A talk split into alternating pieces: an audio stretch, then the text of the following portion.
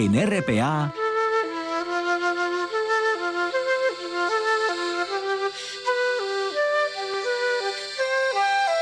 Noche tras noche.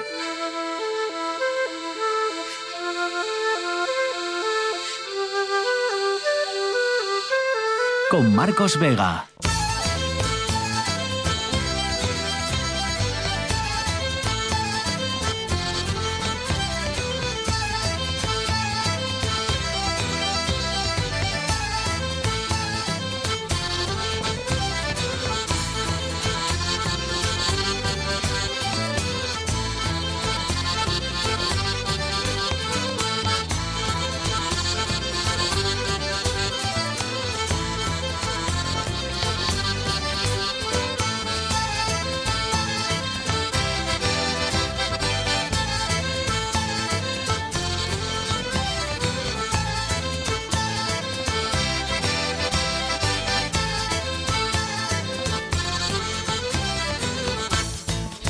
Noches, bienvenidos al espectáculo de la radio. Los vascos se unen al lobby del norte, Galicia, Asturias, Cantabria y ahora, como les digo, también País Vasco, unidos para presionar en Europa y para acelerar la conexión de alta velocidad con Francia, la mejora de los trenes que conectan aquí al norte y sumarse al corredor del hidrógeno que tendremos con Francia. Juan Lorenzo al frente de la parte técnica, César Inclán está en producción, son las 9 y un minuto, esto es Asturias y estas son, recuerden las maneras que tienen dos de ponerse en contacto con nosotros si lo desean a través del Facebook Noche tras Noche Espacio RPA o del Twitter arroba NTNRPA.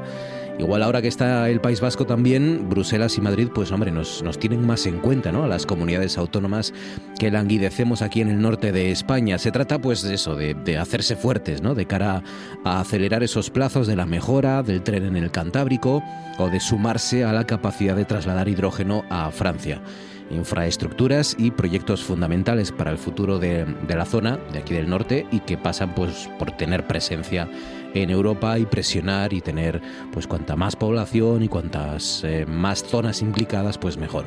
Bueno, todo eso sucede, luego le preguntaremos también a nuestro economista, todo eso sucede el día en el que llegan ecos preocupantes desde Estados Unidos, precisamente en el ámbito económico. Dos bancos norteamericanos han quebrado en solo tres días y los fantasmas de la crisis financiera empiezan a preocupar también aquí en Europa.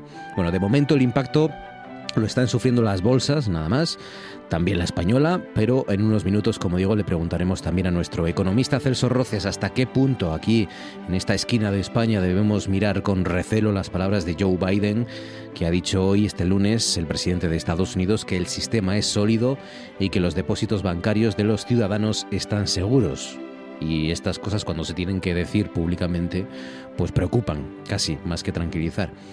Sucede el día en el que hemos conocido la fecha para la moción de censura de Vox. Va a ser el día 21 y el 22 de este mes, es decir, y si no me equivoco, martes y miércoles de la semana que viene. La presidenta del Congreso ya ha informado de las fechas a Pedro Sánchez y a Ramón Tamames. Y por último, todo eso sucede en este lunes ventoso, lo habrán notado, que deja rachas de más de 90 kilómetros por hora en Asturias y varios daños materiales como árboles caídos, el cierre de, de, varios parques o la caída del falso techo de un soportal ahí en la calle Xuacu de la Sama en Oviedo, en la capital del Principado. César Inclán, buenas noches.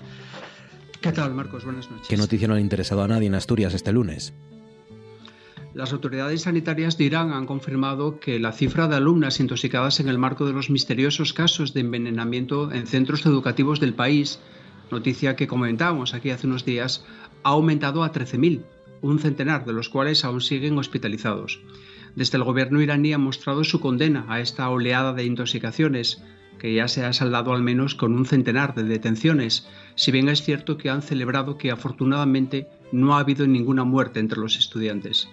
En la misma línea, las autoridades educativas iraníes han incidido en que no ha habido casos extremadamente graves y han informado de que el personal docente del país, así como los padres de los alumnos, están recibiendo instrucciones sobre cómo actuar ante un caso de intoxicación. Teherán asegura que entre los arrestados hay casos de personas que actuaron por travesura con el objetivo de cerrar las clases, así como detenidos con motivos hostiles, cuyo fin era sembrar el terror en el pueblo y los estudiantes, creando escepticismo hacia el sistema. Los primeros envenenamientos se denunciaron hace más de dos meses en una escuela ubicada en Com, capital de la provincia homónima, pero desde entonces se han extendido a otros puntos del país, si bien por el momento se desconoce el alcance real de esta oleada de intoxicaciones. Son cinco los minutos que pasan sobre las nueve. A esta hora ya saben que en RPA nos vamos a las nubes.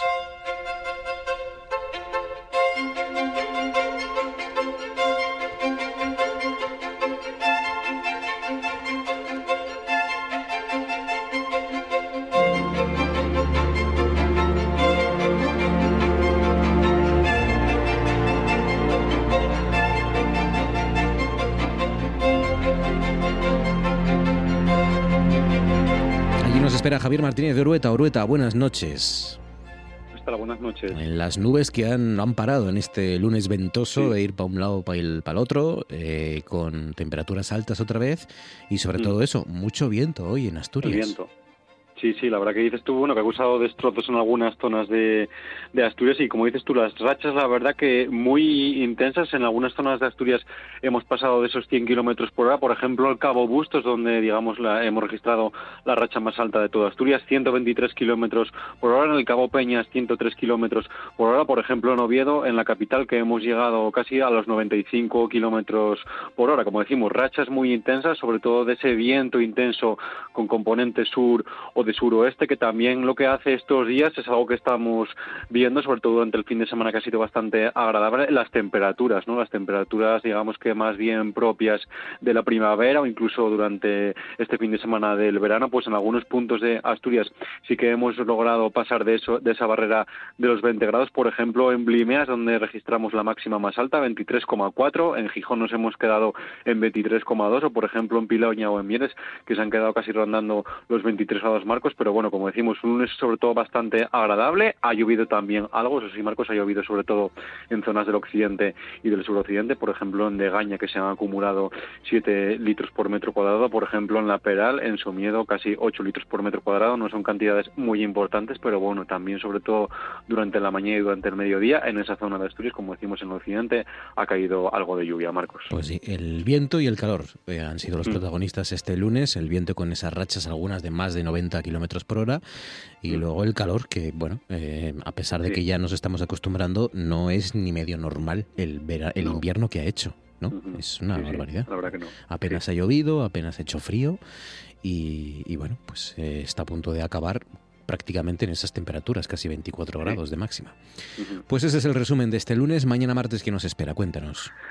Pues mira, de cara a mañana martes todavía este viento de componente sur soplará con bastante intensidad, sobre todo de cara a la mañana, porque de cara a la tarde ese viento ya cambiará de componente y soplará de oeste. Así es que de momento durante la mañana toda la costa asturiana está en aviso naranja porque las olas pueden llegar entre los 5 y 7 metros. Luego respecto al estado del cielo, de cara a mañana pues vamos a tener mucha mayor presencia de las nubes. Eh, lo que pasa que estas nubes durante el día de mañana no nos dejarán ningún tipo de lluvia no nos dejarán lluvia. Y eso sí, las temperaturas de cara a mañana van a bajar algo, de cara a mañana en ningún punto de Asturias se prevé que superemos los 17 grados o 18, muchas de las máximas de cara a mañana pues más o menos se estarán rondando los 15, 16, 17 y como mucho en algunas zonas los 18 grados. Y las mínimas también bastante altas, otro día más no va a hablar en ningún punto de Asturias, eh, serán mínimas bastante altas pues en zonas de la cordillera rondando los 2 o 3 grados, ya en zonas de costa pues mínimas habrá que bastante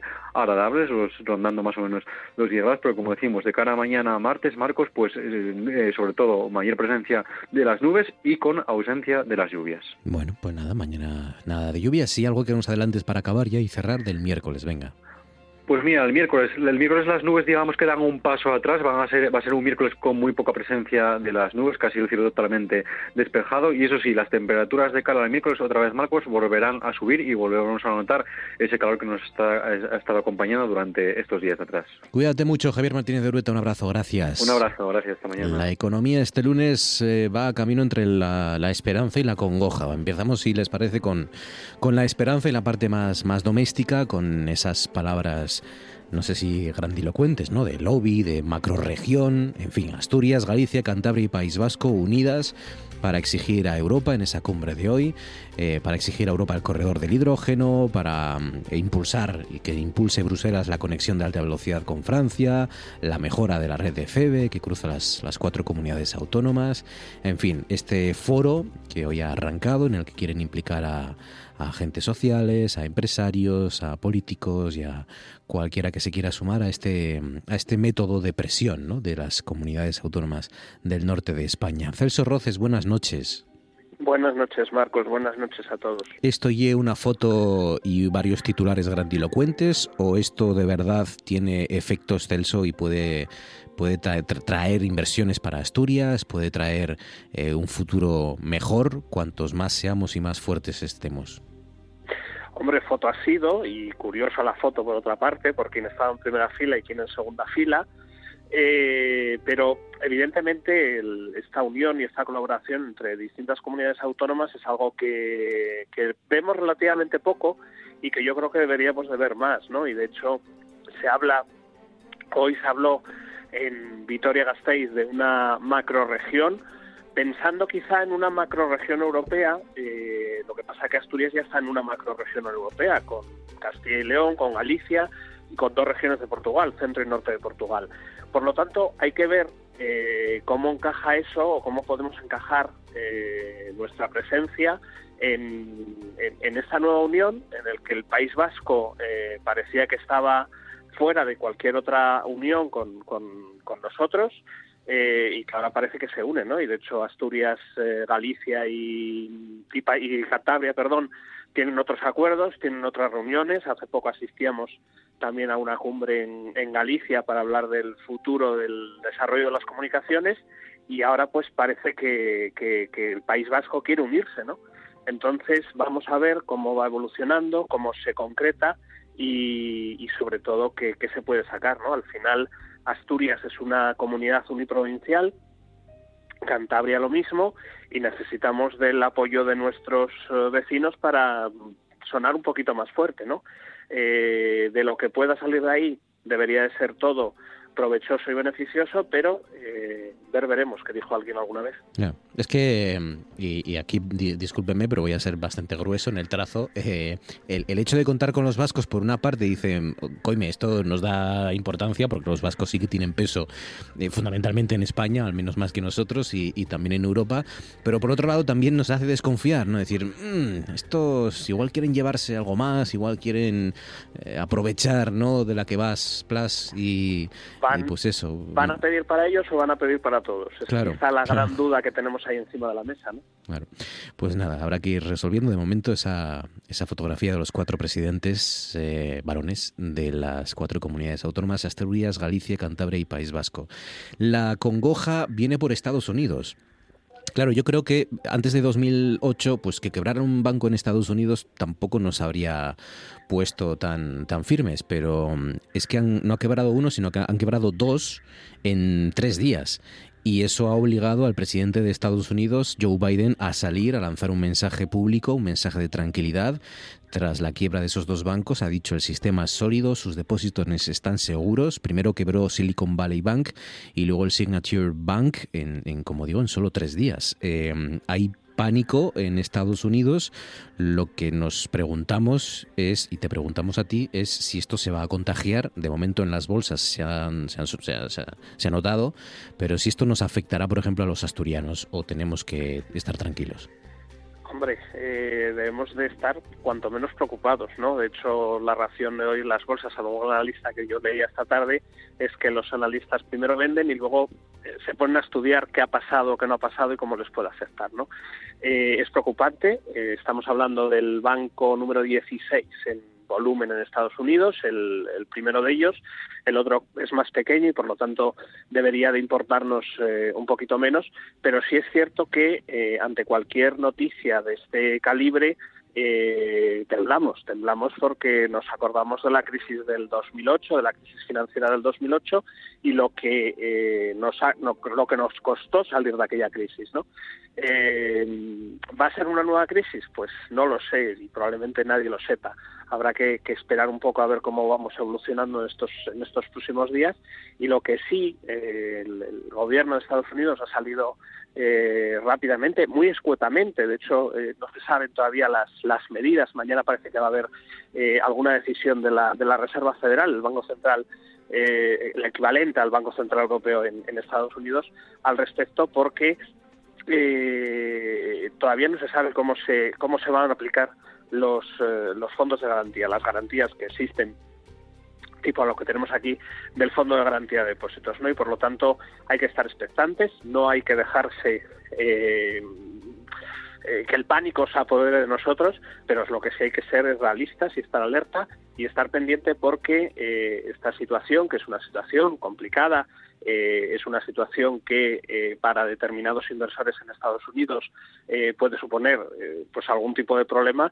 Esperemos que no se extienda el contagio y que podamos cortar la hemorragia lo, antes posible. es que es la caída de dos bancos, pero sobre todo es, como decías, la caída de un banco, la mayor caída de un banco desde 2008 y ese efecto en el sistema financiero, pues, pues al final preocupa. Preocupa. De momento son fuertes desplomes bursátiles, también en España. Veremos a ver si queda ahí. Claro, y que no entremos en pánico y de repente lo que parecía, porque eh, al final analizando un poco lo que lo que ha sucedido en el primero de los bancos que comentabas, en el Silicon Valley, eh, pues al final es que no ha podido resistir eh, pues una retirada masiva de fondos, eh, principalmente alertados porque algún problema había y algún problema pasaba. Los depositantes han ido a, retirar masivamente fondos. Eh, una política un tanto peculiar de en qué invertía y, al final pues eso se ha llevado por delante al, banco número 16 de, Estados Unidos. Celso Roces, cuídate, amigo, un abrazo fuerte como siempre, gracias y hasta la semana que viene. Otro para vosotros, hasta luego. La actualidad nunca descansa. La información no para. Por eso en RPA os mantenemos informados e informadas de lo que pasa en Asturias. Siempre.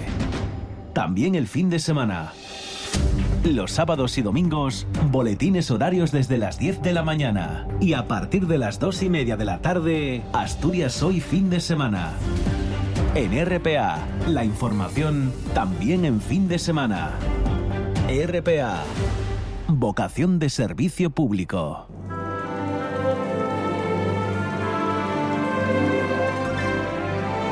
En Noche tras Noche. Mi empresa me quiere.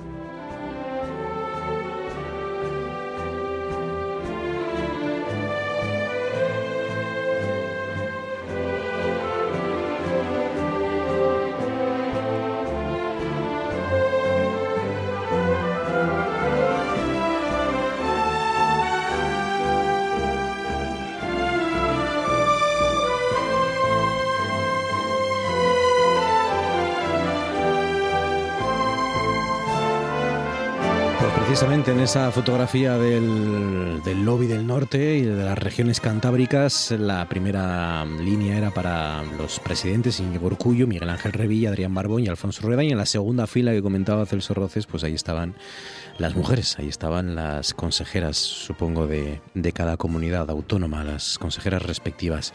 Fran Suárez, abogado, buenas noches, Fran.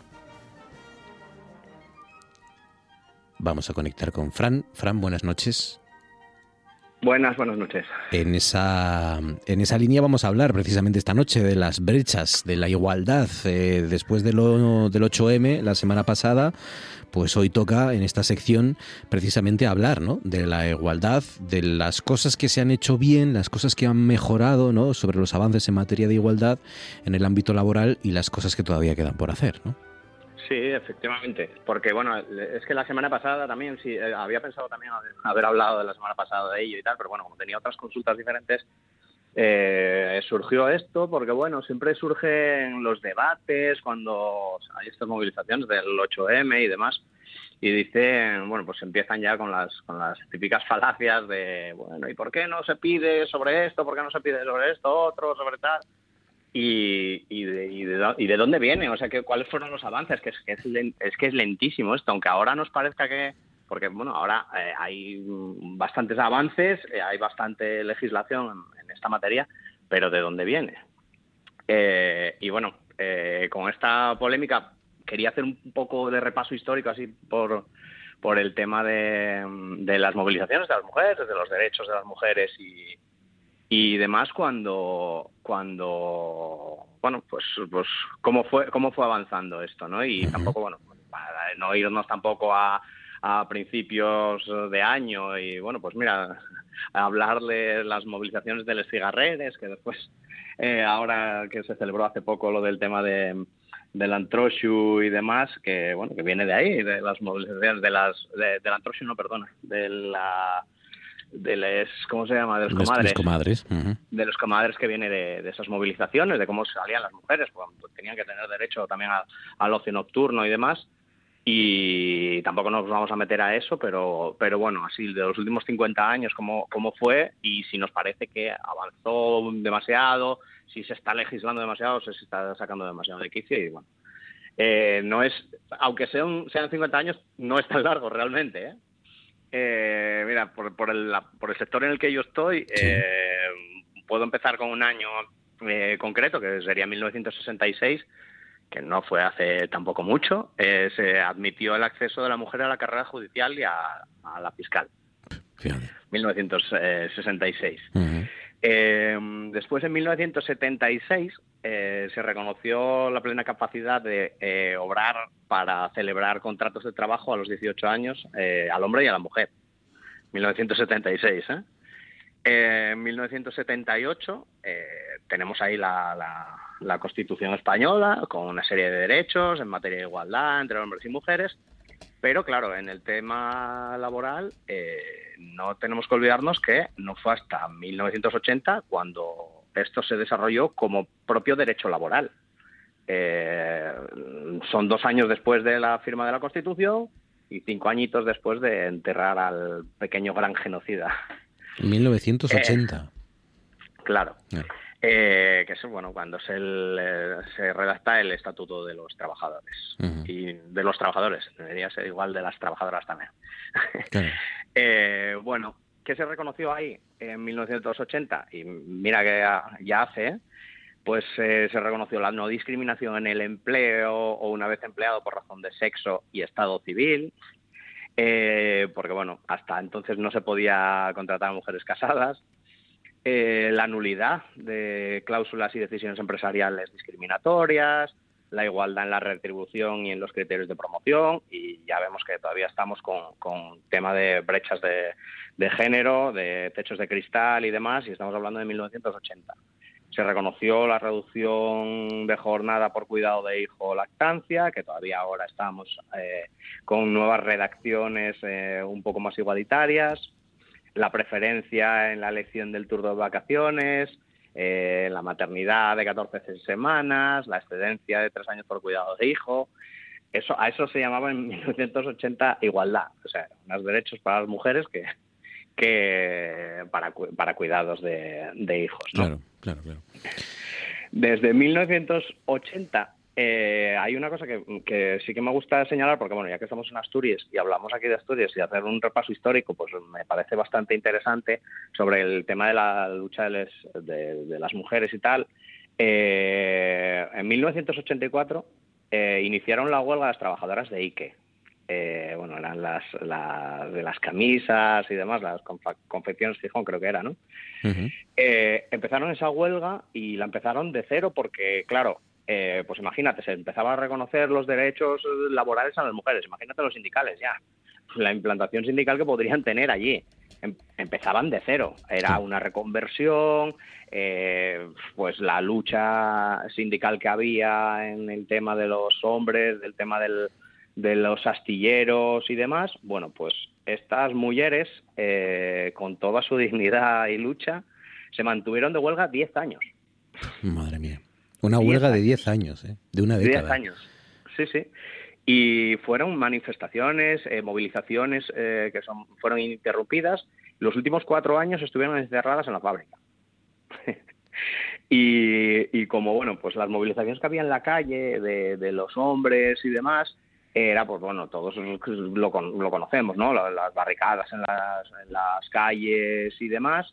Pues estas mujeres le dieron una vuelta a las movilizaciones. Es que leí hace poco un, artículo de César Rendueles que, que pues, pues la verdad que, cabe resaltar, porque bueno, también, pues mira, un poco la creatividad que se tiene con el tema de las movilizaciones y que estamos ahora con un poco faltos de creatividad, eh, estas mujeres llegaron a asaltar un, barco mercante. eh, ¿A, asaltarlo para qué? Para... asaltarlo, pues para protestar, para hacer visibilizar su, su protesta y demás. Si, si los hombres tenían que quemar ruedas en la en las calles para que se les viese y no se les eh, tapase, pues imagínate las mujeres en, aquella época, ¿no? Eh, se dedicaban a llamar a diario al, presidente de Asturias por la mañana a despertarlo bien tempranito.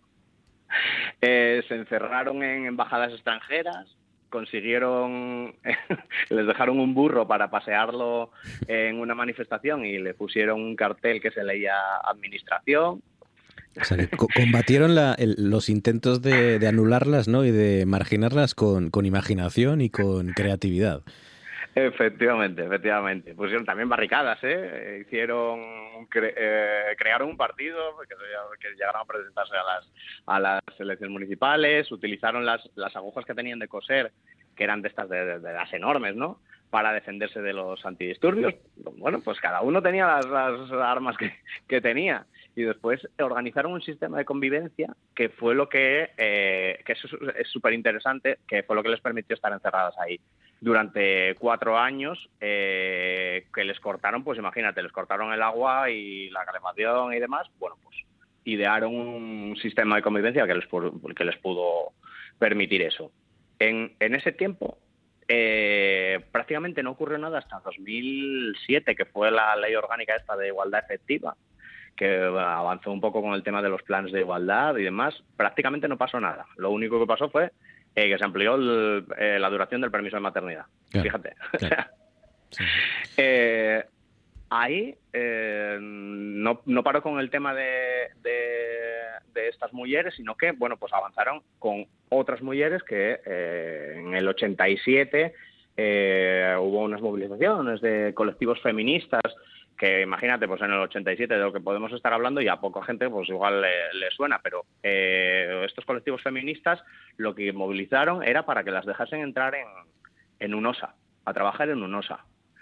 Y, y fue una lucha también eh, histórica y fue sumamente larga, que inició judicialmente Conchi Rodríguez Valencia en 1985 porque le denegaron ser ayudante de minero por ser mujer, porque las mujeres tenían una categoría propia que se llamaba mujeres. Madre mía. Eh, esta mujer, desde el 85 hasta que se lo reconoció el Tribunal Constitucional, pasaron pues siete años, hasta el 92. Eh, la sentencia está, la puede ver cualquiera que está en el Pozuzotón, lo tienen ahí expuesta. Y después, desde 1992, no fue hasta el 17 de enero de 1996 cuando entraron las primeras mujeres como, como categoría, con una categoría de mineras, que fueron María Virginia Domínguez Garea y María del Carmen eh, González. O sea, imagínate todo ese recorrido eh, hasta que, bueno, pues en 2007 hicieron lo del lo de los, planes eh, de igualdad. Y después, bueno, pues lo que estamos aquí un poco ya, ya prácticamente en la, en la más actualidad, que fue el Real Decreto Ley este de, del 2019 de medidas urgentes para la garantía de, igualdad del trato de, mujeres y hombres en el empleo, eh, que ahí ya sí, ya pues le dan una vuelta de tuerca más y empiezan a hablar de que el permiso de nacimiento de hijo eh, ya es para los dos. Eh, que bueno, que era, bueno, antes era el de paternidad que llamaban y tal, que era el de las 16 jornadas, o sea, las 16 semanas, eh, y después, bueno, pues ya los, las, las últimas que, estamos teniendo ahora y que mm, increíblemente, con todo este repaso histórico, que lo quería señalar así un poco, para que nos diésemos un poco qué pensar de dónde está el debate, que cuando se debate ahora ya por fin regular esto, eh, nos estamos yendo ya a principios de los 90. O sea, finales de los 80, a, debates que parecían ya casi superados, ¿no? Sí, porque siempre estoy seguro que a esas mujeres de los años 80 y los años 90 les decían que también que qué más querían, ¿no? Si ya era mm, igual, ¿no? El reconocimiento de las de las mujeres que de los hombres y, es lo mismo que le dicen, ¿no? Y que les y que les argumentan algunos a, a, día de hoy. O sea que... Efectivamente, yo quien me siga un poco en, en Twitter desde hace tiempo, yo en su momento cuando el niño este Julen y demás saltó la polémica de que por qué las mujeres no quieren, mira, esto sí que no quieren, ¿eh? para entrar a la mina y no sé qué. Y, hijo, es que hace pues, relativamente poco, pues hice un hilo, eh, lo tengo ahí, lo tengo, bueno, fijado en la parte de arriba, eh, bueno, de, un, poco de repaso histórico también de eso, de, esa lucha de las mujeres por entrar a la mina realmente, y lo mismo que les decían. Y, y, tú lees ahora mismo ahí lo que me decían a mí en 2019, cuando estaba hablando de esto, eh, lo, que me, lo que me responden ahí que dices tú, es que no avanzamos. ¿eh? me, parece increíble que en 40 años prácticamente no avanzamos. Hay, hay más mujeres trabajando, eso está claro, pero muy lejos de los hombres porque las mujeres son mayoría, recordémoslo, en la población española, pero siguen estando en minoría en el mercado de trabajo. Eh, en 2022, el año pasado, 11 millones de mujeres de más de 16 años se encontraban trabajando en búsqueda de empleo frente a 12,3 millones de hombres. O sea que está detrás está esa imposibilidad de sumarse al mercado de trabajo de muchas mujeres, fundamentalmente por la dificultad de conciliar su vida familiar y laboral, ¿no? Estamos con la lucha eterna, o sea que... Sí, sí, y Arroba F Suárez eh, barra baja RRLL. El tuit de Fran Suárez, la cuenta, para que le sigan, arroba F Suárez barra baja RRLL, ¿no? Sí, sí, efectivamente, que nos pueden dejar ahí las, las consultas que, que quieran, o bueno, las críticas, esto que, que vamos diciendo, que podemos abrir algún, algún debate. Cuídate mucho, Fran, un abrazo fuerte y hasta la semana que viene. Gracias, amigo. Adiós. Esto es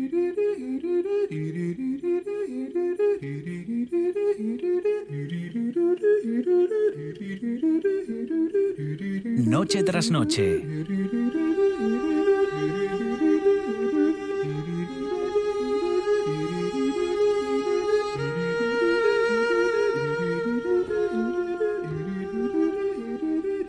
Con Marcos Vega.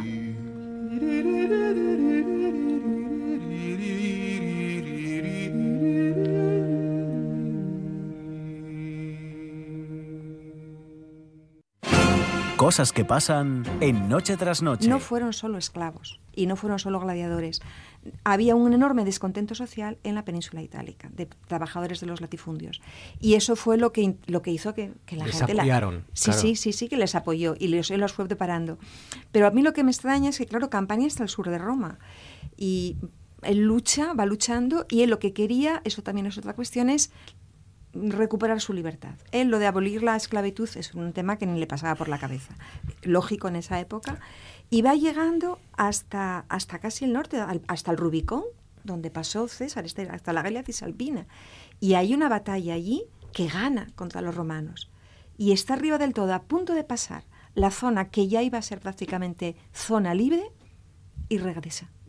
Y vuelve para atrás. Y vuelve para atrás. Eso es, y eso es cierto, es decir, porque sabemos que hay batallas en un momento, está arriba y baja, ¿no? Entonces, se dice que es que la animaba, estaban todos, que se habían venido arriba, diríamos ahora, ¿no? Se vinieron arriba los esclavos con, con Espartaco, le dijeron, no, no te conformes con marcharte, vamos a ver si podemos ir contra Roma. Y ahí fue el fracaso total. Pues son 33 los minutos que pasan sobre las 9 de la noche, así que toca hacer balance de este lunes, conocer las tres noticias que ha elegido nuestro compañero de la Nueva España, Eloy Méndez. Eloy, buenas noches. Hola Marcos, buenas noches. Para resumir esta jornada y resumir un poco las últimas horas en lo que a actualidad se refiere. La primera noticia que, hay que saber, ¿cuál es? Bueno, Marcos, la primera noticia nos lleva a alguna que habíamos comentado ya en semanas anteriores, pero esta sí que es de hoy de verdad eh, y de mucha actualidad no se ha llegado a ella de golpe y porrazo, por eso hacía referencia a semanas anteriores. La creación del lobby atlántico, lobby cantábrico, el País Vasco, Cantabria, Asturias y Galicia, que se unen, unen fuerzas, unen intereses para intentar contrapesar eh, al corredor mediterráneo, mucho más potente a nivel económico y social. Es un primer paso para, sobre todo, tener eh, poder a la hora de interlocutar, a la hora de tener una interlocución con la Unión Europea y lograr pues bien ayudas y figurar en ejes estratégicos está pensado pues para muchas cosas, especialmente para el hidrógeno, pero también para mejorar las infraestructuras. De alguna forma lo lidera un poco el País Vasco y hoy se ha dado un primer paso interesante en esa dirección. Vamos a ver cómo evoluciona el asunto, que tener en cuenta además que a día de hoy, a día de hoy, hay elecciones en mayo en dos de las cuatro regiones, pero a día de hoy son cuatro regiones gobernadas por diferentes partidos. En una están en el País Vasco los nacionalistas del PNV, en otra los regionalistas cántabros eh, en Cantabria, en Asturias está el PSOE y en Galicia el PP. A ver cómo, cómo sale esta coalición de intereses a cuatro bandas. Sí, sí, muy variada, ¿no? Eh, PP, PSOE, eh, cántabros y, vascos eh, en este caso. Em, cuenta una cosa Vicente, Vicente Montes ahora en, la Nueva España, contáis que es interesante, claro, el hecho de que el Reino Unido se haya salido de la Unión, em, digamos, a las comunidades del norte de España nos hace perder un poco de influencia, ¿no? Respecto a, a otras zonas como el Mediterráneo, porque antes pues teníamos conexión por mm, pura cuestión geoestratégica y, geológica y de em, eh, geográfica más bien, más que geológica, de distancia teníamos más impacto, ¿no? Teníamos Europa nos consideraba de alguna manera más a la hora de, conectarnos con, con el Reino Unido. Ahora que el Reino Unido no está en la Unión Europea, pues quizás hayamos perdido también cierta influencia, ¿no? Así es, es una de las cuestiones a tener en cuenta y efectivamente, antes había un eh, frente atlántico geográfico, como bien apuntabas tú, que englobaba pues, a todo lo que se podía llamar antiguamente el arco celta, por así simplificarlo, eh, donde estaban las comunidades eh, cantábricas, Irlanda, Reino Unido, Francia. El Reino Unido se ha caído de esa lista, como, como todos sabemos. La primera, el lobby cantábrico. La segunda noticia que hay que saber, ¿cuál es? Por el segundo, Marcos, que en nada empiezan ya las operaciones tanto en el UCA como en el Hospital de Cabueñes con robots. Eh, llegaron los grandes aparatos robóticos a los dos principales complejos hospitalarios de la región y bueno pues van a hacer diferentes tipos de tipos de cirugías eh, y es una novedad un avance tecnológico de primera de primera en Asturias hay ese tipo de, aparatos en otros lugares de España, hay también en otros lugares de Europa, pero mm, no desde hace tanto, no desde hace tanto, y desde luego no lo sabía hasta ahora en Asturias. Hablan los sanitarios de eso, de revolución, también de un cambio en los modelos de trabajo. Eh, lógicamente, eso eh, facilita de alguna forma las labores, pero también es cierto que eh, reduce la necesidad de personal. Bueno, ya están los robots en, en, el UCA y en Cabueñes y ahora falta por saber quién va a ser el primer paciente al que opera un robot en Asturias. Ojo, los robots han llegado al principal hospital de Oviedo y al de Gijón. Eh, la tercera y última noticia, ¿cuál es en tu opinión? Pues la tercera y última, Marcos, eh, por dar un toque deportivo, que hace semanas que no hablamos eh, en clave deportiva, eh, pase lo que pase esta temporada, eh, lo que es el primer proyecto de, las, de los dos grupos mexicanos que se quieran cargo en verano, tanto del Sporting como de Oviedo, Grupo Orleg y Grupo Pachuca, va a acabar mal, va a acabar mal, esperemos que no muy mal. Los dos equipos ahora mismo están en la zona baja de la tabla, no están en descenso, pero la verdad es que están realizando una temporada, vamos a decirlo con un eufemismo, más que mejorable. Bueno, eh, pedían un año de transición, eh, ese año de transición se va a acabar, esperemos, insisto, con la permanencia que a día de hoy, que a día de hoy es a lo más que pueden aspirar los dos equipos, porque a estas alturas ya mediado marzo la situación es mala, mala mala y, muy, muy similar, prácticamente idéntica, ¿no? La de ambos clubes. Eh, es curioso, los dos con propietarios mexicanos, los dos creo que empatados a puntos, ¿no? Si no me equivoco. Efectivamente. con los mismos puntos en la, en la parte baja de la tabla y con el descenso, bueno, pues demasiado cerca. Es curioso. Que, Oviedo y Gijón más unidos que nunca por, por el fútbol en este caso. Bueno, pues nada, los, eh, los asuntos y los disgustos del Oviedo y del Sporting, los robots que han llegado a nuestros hospitales y el lobby de el, lobby cantábrico. Las tres noticias que hay que saber hoy antes de acostarse. Eloy, cuídate mucho, amigo. Gracias y un abrazo fuerte. Un abrazo fuerte, Marcos.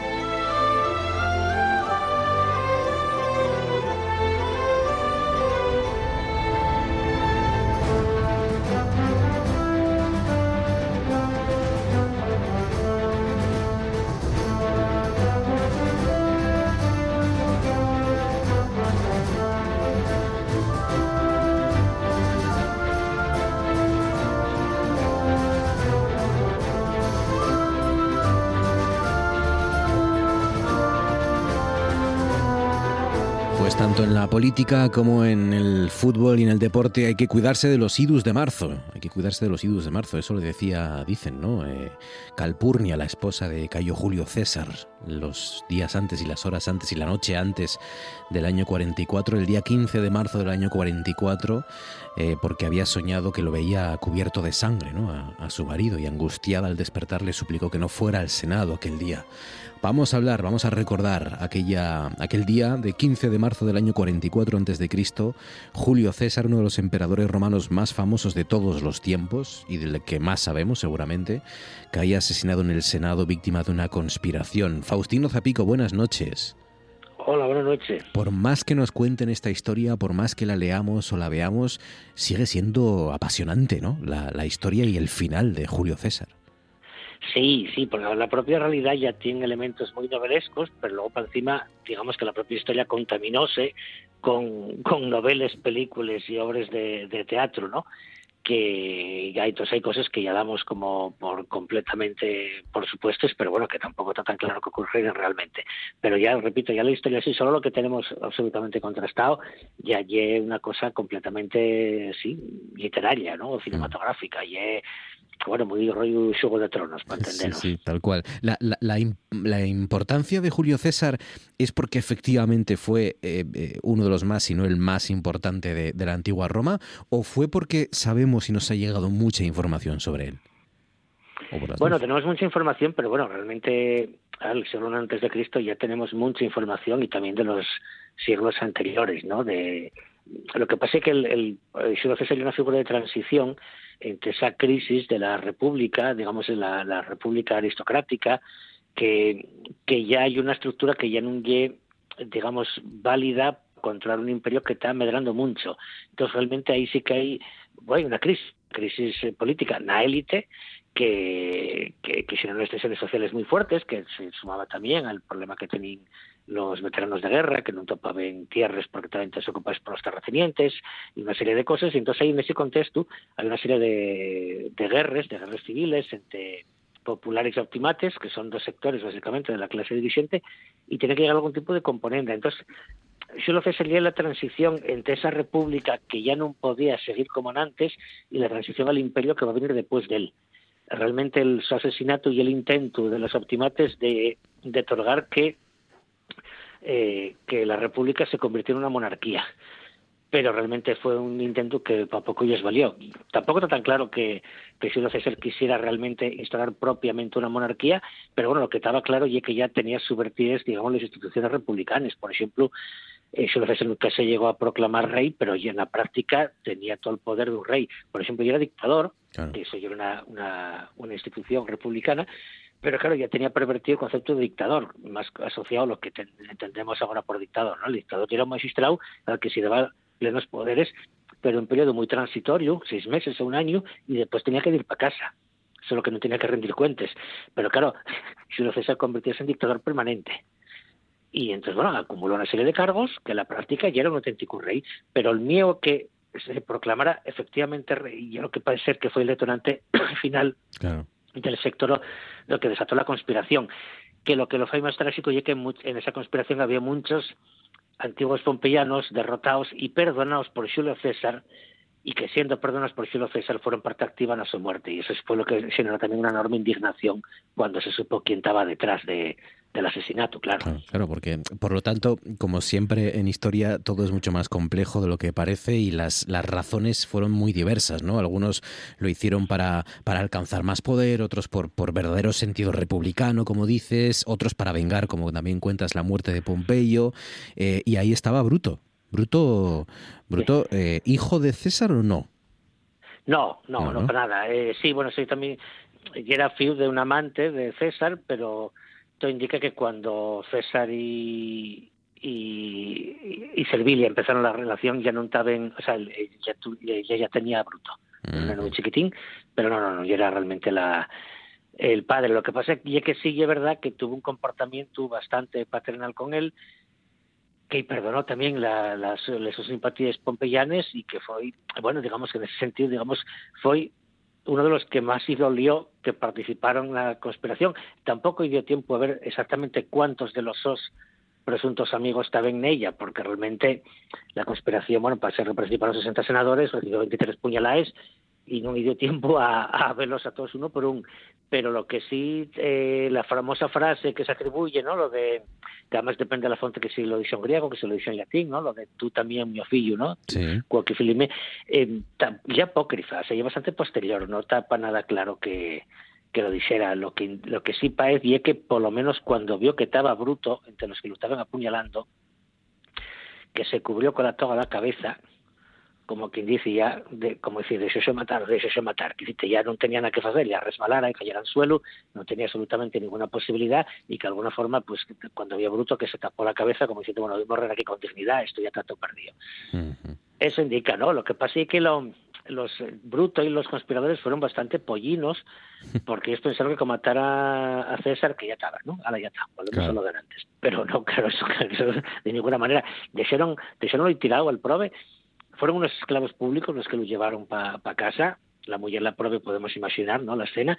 Y claro, también es muy interesante porque la de César se considerase como la primera autopsia documentada de la historia. Entonces, fíjese, sí, un análisis de, de les, eh, bueno, de las heridas que tenía y luego eh, fíjese una estatua que reproducía la su figura con todas las heridas que tenía. Y eso se públicamente. Y cuando se dio el testamento, cuando se vio que César tenía en el testamento a muchos de los que participaron en su asesinato, digamos que la indignación popular ya llegó a unos niveles tremendos, con lo cual la operación política de matar a César fue, bueno, bastante chapucera, pero sobre todo las consecuencias fueron absolutamente un boomerang para los conspiradores, porque tuvieron un efecto completamente contrario, generaron una indignación colectiva tremenda. Claro.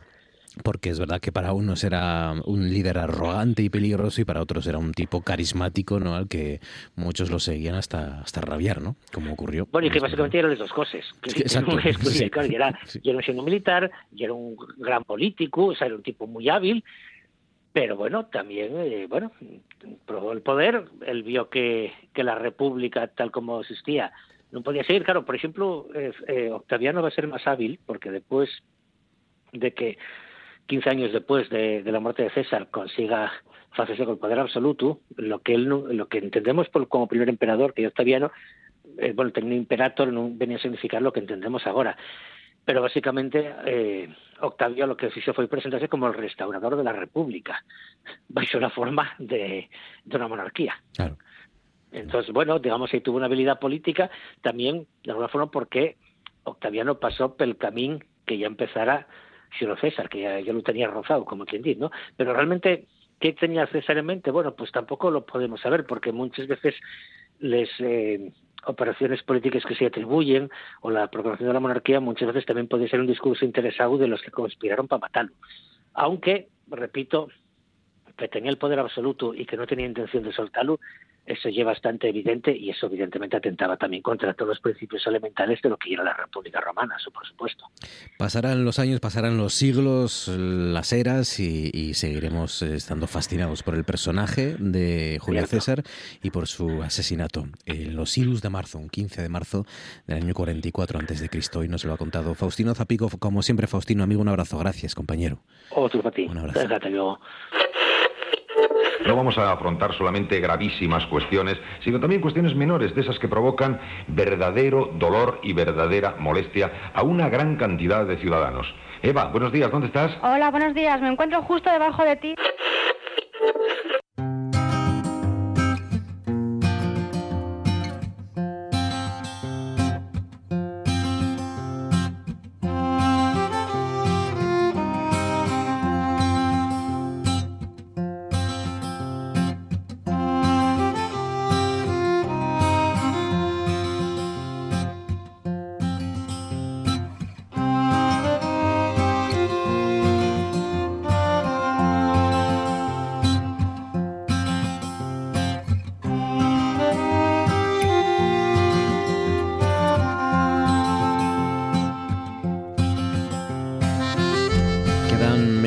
12 minutos para llegar a las 10 de la noche. Enseguida abriremos nuestro relevo y enseguida llegará por aquí Pelayo Mejido de nuestra Escuela Asturiana de Esgrima Antigua. Pero antes, déjenme que les hable de, un, dos, un proyecto que han llevado a cabo, han emprendido dos empresas asturianas que van a participar en una misión para crear una plataforma musical de obras únicas y digitales, también con apoyo europeo. Este lunes que está siendo marcado también con con el lobby del noroeste, el lobby del norte, mejor dicho, el lobby cantábrico, precisamente con vistas a presionar en Europa y en Bruselas.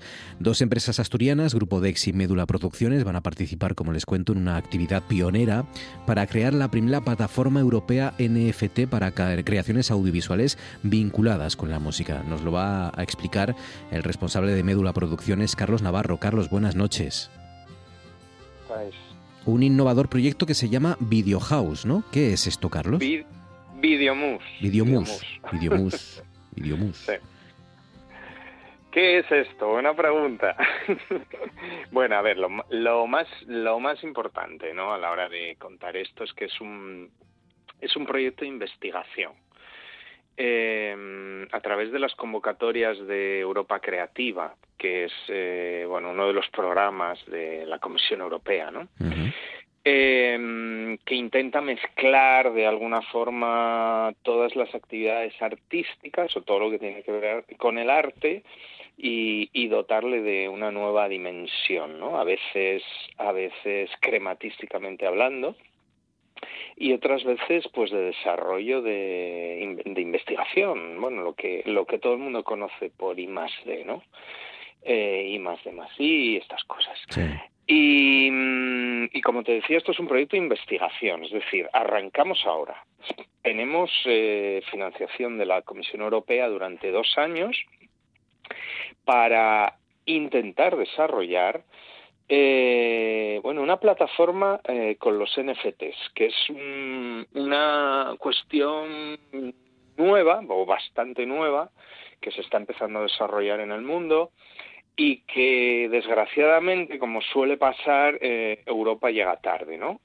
Eh, pues por ejemplo, eh, un ejemplo, ¿no? Que, que, tiene algo que ver, no es exactamente lo mismo, pero que tiene que ver, ¿no? YouTube, YouTube la conocemos todos, ¿no? Sí pues bueno, YouTube es una plataforma que surge en un momento dado y a partir de ahí todo el mundo empieza a usar YouTube, ¿no? Bueno, pues eh, eh, nuestra plataforma o, el proceso de investigación es que eh, una plataforma europea no se quede atrás en ese en ese desarrollo. Ahora mismo en lo que son las plataformas de NFTs, tanto Estados Unidos como Asia está muy por delante, ¿no?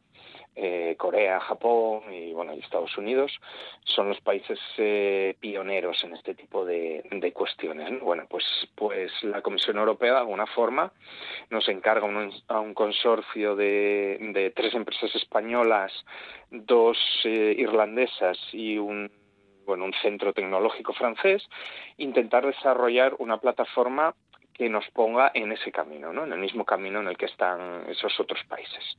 Entonces tenemos estos dos años para, para desarrollarlo. Oye, eh, Carlos, en, Médula eh, estáis realizando ya desde hace tiempo, además, esto de Asturias Sonora, eh, que también interesa mucho en Europa, ¿no? Hablando de, Europa, en el que mezcláis creación musical con patrimonio, con, turismo. Hoy también se ha hablado de, turismo y de la presencia que tiene el turismo o va a tener en el norte de España, precisamente en esa cumbre en, en, Euskadi. Em, esto, em, ¿por qué interesa tanto en Europa? Pues mira, precisamente la razón por la que Médula está en este proyecto eh, o nos han elegido el socio fundamental del proyecto, que es una empresa de marketing digital madrileña que se llama Melbos, fue precisamente porque conocía nuestro trabajo eh, a través de, Asturias Sonora, que como tú dices, tú muy bien dices, es eh, aplicar eh, cuestiones artísticas a cuestiones patrimoniales, cuestiones turísticas y, y, también en general podríamos hablar de esto que se llama las economías circulares, ¿no? Eh, entonces nuestro proyecto les parecía muy interesante precisamente para incorporar, porque una de las ideas básicas que tienen estos NFTs es relacionar cuestiones audiovisuales con cuestiones musicales y era justo lo que nosotros estábamos estábamos haciendo a través de a través de Asturias Sonora, ¿no? Eh, claro, la pregunta de siempre, ¿qué es un NFT? ¿Qué es lo que, lo que, lo difícil de entender, ¿no? Y yo creo que la forma, la forma más eh, fácil de que lo entienda todo el mundo es eh, un grabado. O sea, en, en las artes gráficas, un grabado, ¿no? Sabemos lo que es un grabado, que son obras únicas, pero que tienen varias copias, por ejemplo, ¿no? Quiero decir, hay grabados que tienen 100 copias. Entonces, nosotros sabemos, tenemos la certificación de que son obras auténticas, que son obras que tienen un número determinado de copias, ¿no? Bueno, los NFTs es un poco eso, pero en digital, es decir, tú no tienes una obra física, pero tienes una obra digital eh, numerada, entre comillas, que puede ser un ejemplar, que lógicamente vale mucho más, o una obra seriada, pues que pueden ser 100, 150, etc. ¿no? Bueno, pues nuestro objetivo es crear obras audiovisuales relacionadas con la música, únicas y seriadas. Y, que se puedan vender eh, a nivel mundial. Esa es la, esa es la cuestión. ¿no? Y que cada la persona que la comprara tuviera algo que se puede revalorizar, ¿no? Eh, eh, con el tiempo y poder venderla. Efectivamente, que se puede revaluar en un momento dado, y que, pero que sobre todo tiene un certificado digital de autenticidad y de unicidad en el caso de que fuera una sola, ¿no? Eh, o 10 o 100, lo que, lo que, lo que te digo, ¿no? Entonces, claro, es es un poco eh, reproducir los esquemas del mundo de del arte del siglo XIX o del siglo XX a este futuro digital que tenemos en el, siglo XX, ¿no? En el siglo XXI, perdón, y que no sabemos muy bien a dónde nos va a llevar.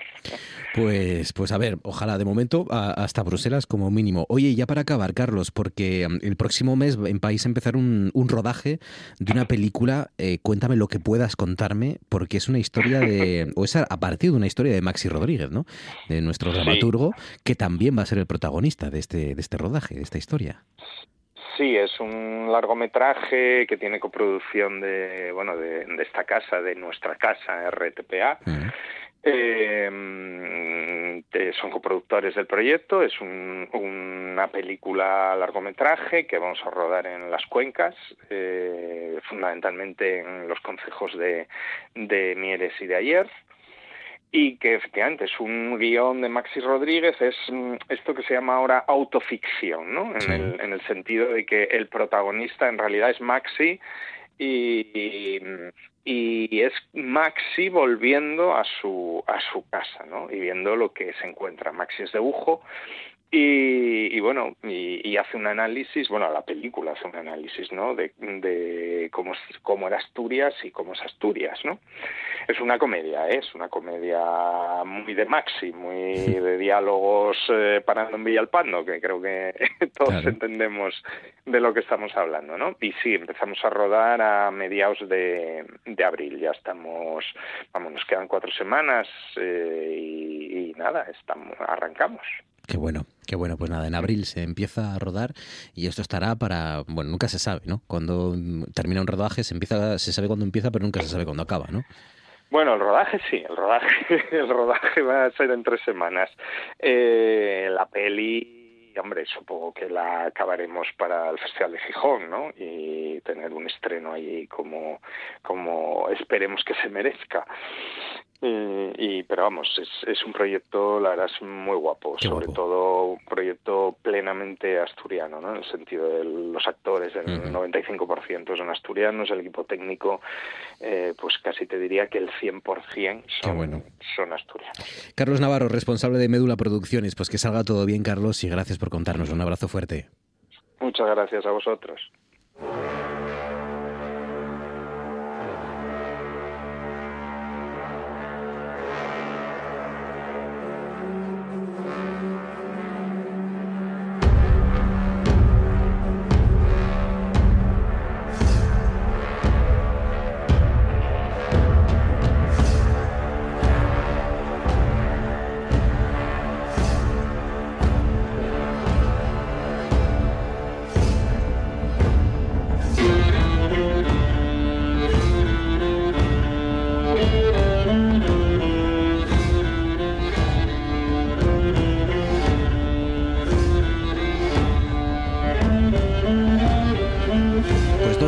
Quedan para llegar a las 10 de la noche y ya lo oyen, nos ponemos en guardia. Ya está aquí con nosotros nuestro especialista de la Escuela Asturiana de Esgrima Antigua, Pelayo Mejido. Pelayo, buenas noches. Buenas noches. ¿Cómo estás, Pelayo? ¿Qué tal? Bien, bien. Me alegro mucho, me alegro mucho. ¿Viste los Oscars, la ceremonia de los Oscars? Esta Eh, noche? no, no, Vi, no vi nada, la No, verdad. no hay- estoy pensando, no hay eh, duelos en las películas de espada en los Oscars de este año. En las nominadas, al menos a mejor película, yo creo que no hay duelos a espada, porque hay duelos a manotazo y a puñetazo limpio, pero y hay duelos, digamos, eh, a nivel psicológico, bastantes y muy interesantes, pero no hay duelos de espada. La verdad que no, no está muy enterado, salvo lo de Guillermo del Toro con, con lo de Pinocho y demás. No, Sí. me enteré, no me enteré de gran cosa. Ganó Pinocho, ganó Guillermo del Toro, sí, sí, la mejor película de animación, muy bonita la de Pinocho. Pues nada, eh, los deseos de Yolanda Vázquez son, or- las órdenes de Yolanda Vázquez son deseos para nosotros. Sí. Y, y ella pidió que hiciéramos un especial duelos. Y justo hoy que no viene hemos decidido... Qué mala suerte.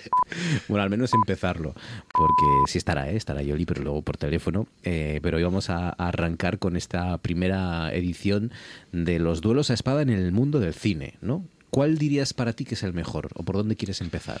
Uf, es, que está, es que está muy complicado.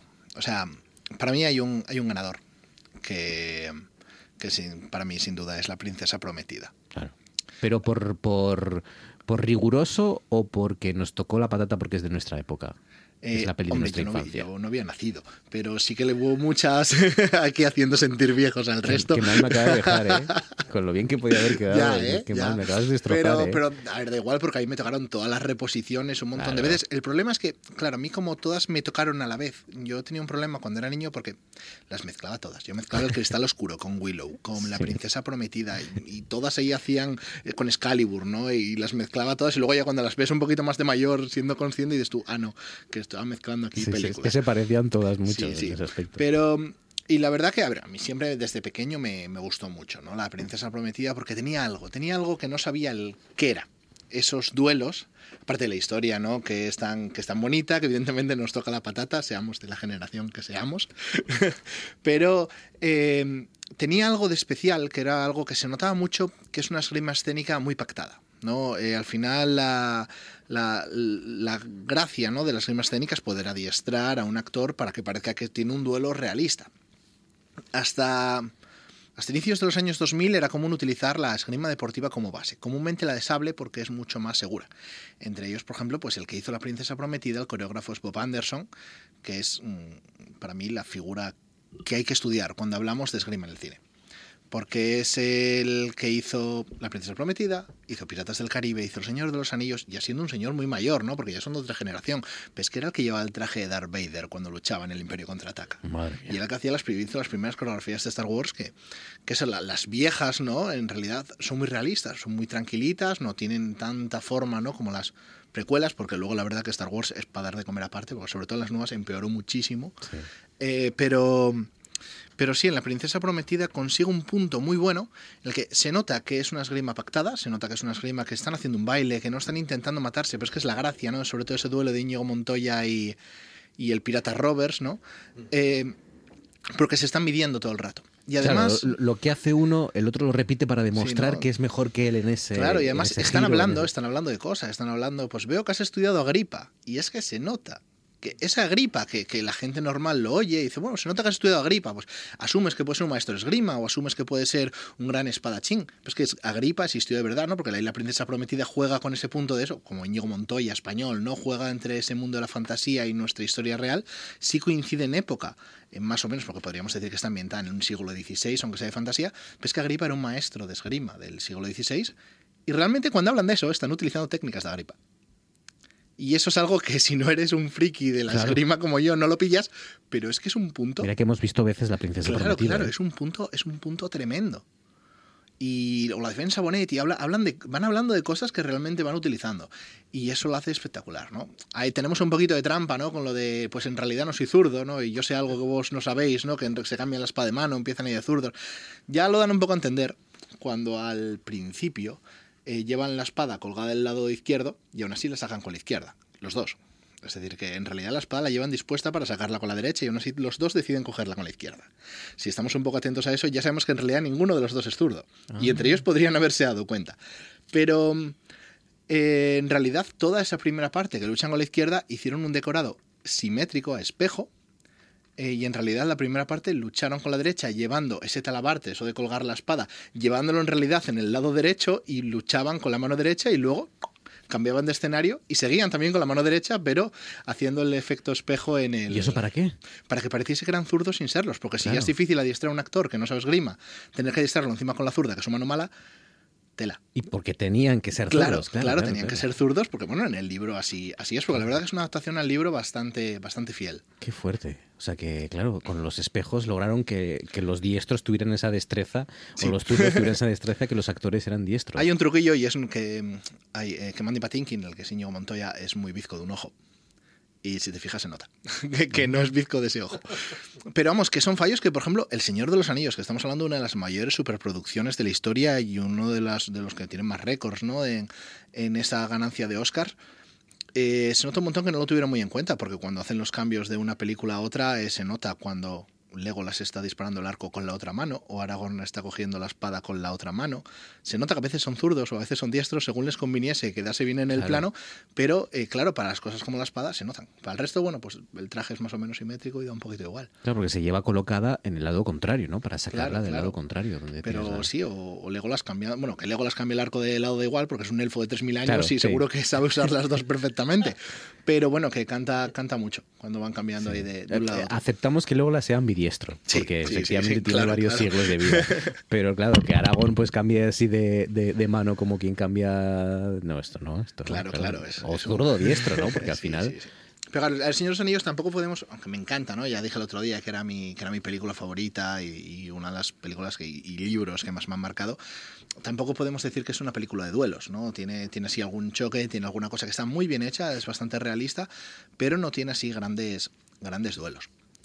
Y es que eso, podríamos entrar, pues eso, Scaramouche, Cyrano de Bergerac... Scaramouche, el Cid, Cyrano, Héroe, La Casa de las Dagas Voladoras, El Imperio Contraataca, Yojimbo, Rob Roy, de la que hablamos ya en su momento, pero podemos hablar otra vez, Kill Bill, Los Tres Mosqueteros... los Tres Mosqueteros de Jim Kelly, esa está... Eh, sí, claro. Es ah. que en realidad de los mosqueteros menos la de 2011, que es desastrosa, que es la de los cepelines y demás. Todas. A mí la verdad que me tocó mucho la del 93, porque fue así la que más vi, la que más vi de niño. Eh, las, de, las de los 70 son, son maravillosas.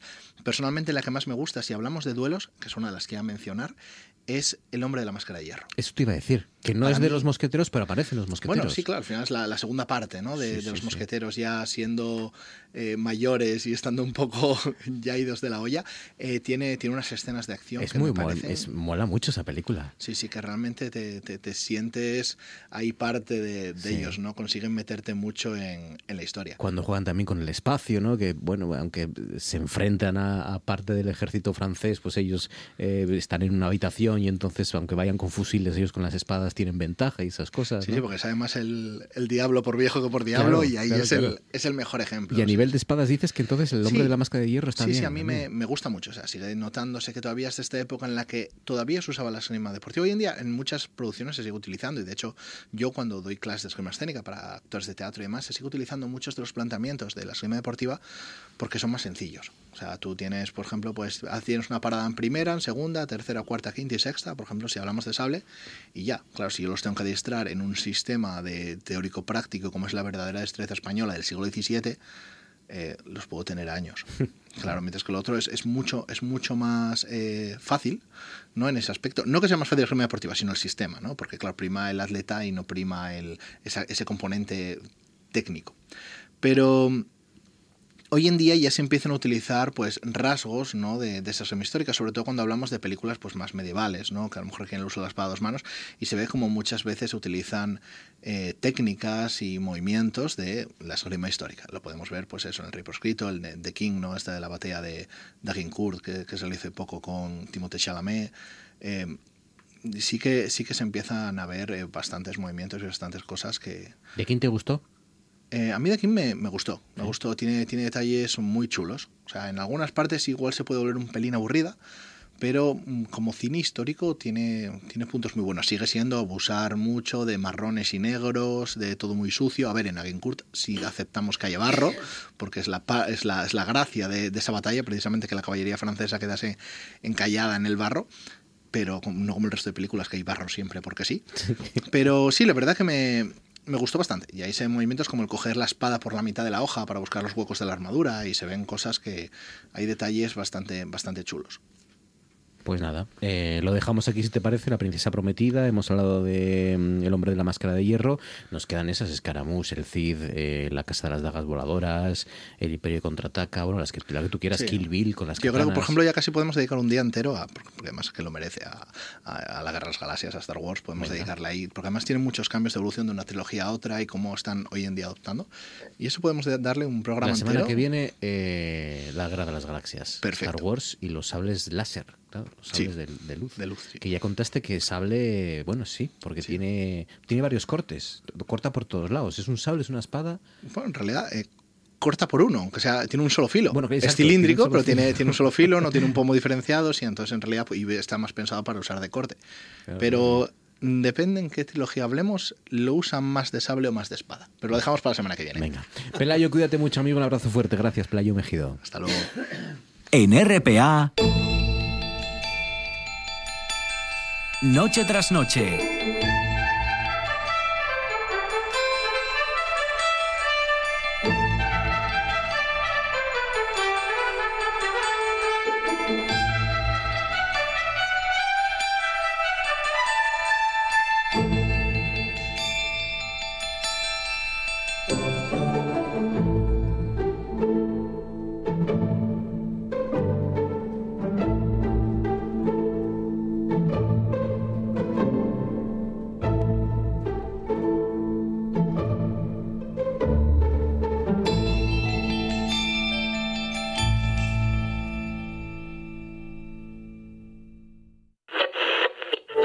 Ustedes hacen una carrera de cojos por la calle.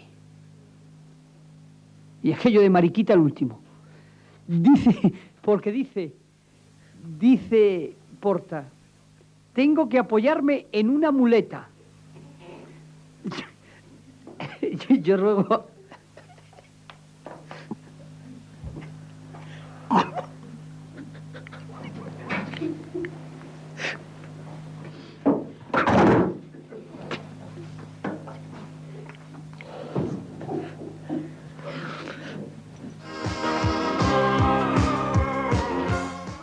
Sí, perdón, perdón porque eh, yo creo que en 15 años no había pasado nunca esto, pero vamos a tener que cuidar y delimitar la presencia de invitados, en, sobre todo con, con risa o sonrisa mm, contagiosa. Mm, Pido, pido perdón.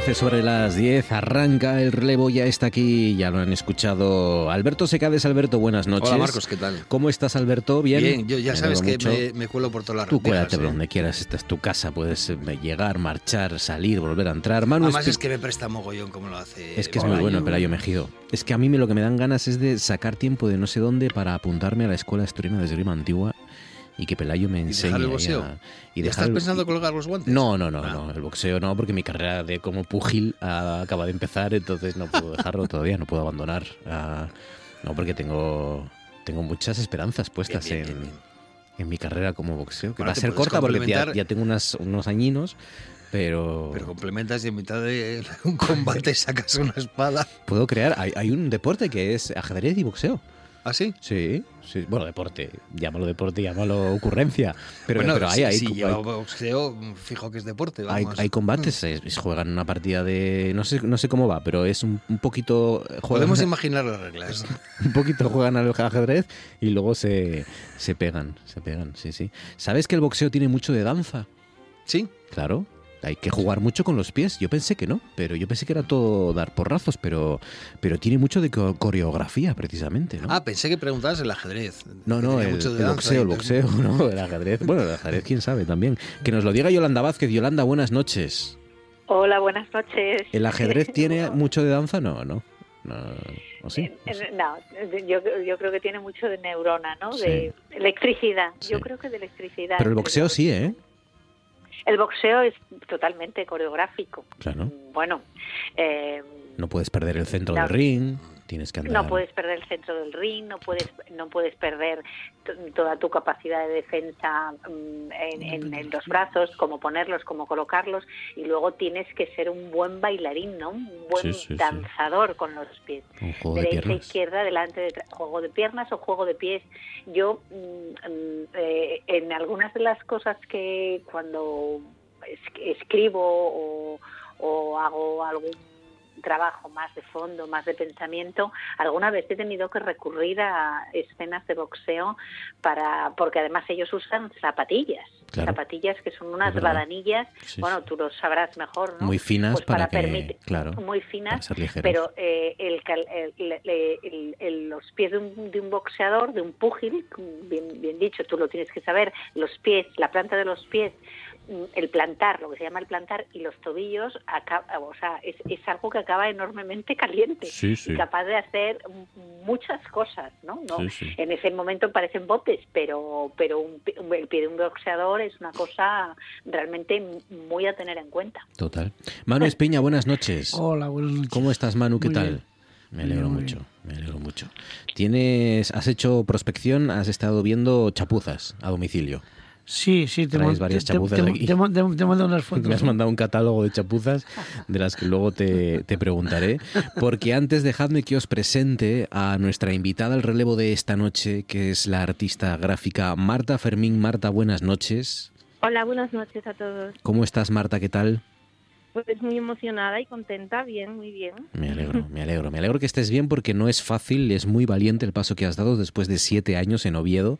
Cerraste a finales del año pasado el espacio artístico de cero, creativo, para instalarte ahora en el nuevo taller en el que estás en las antiguas escuelas de Tosh en, Puerto de Vega, ¿no? Sí, así es.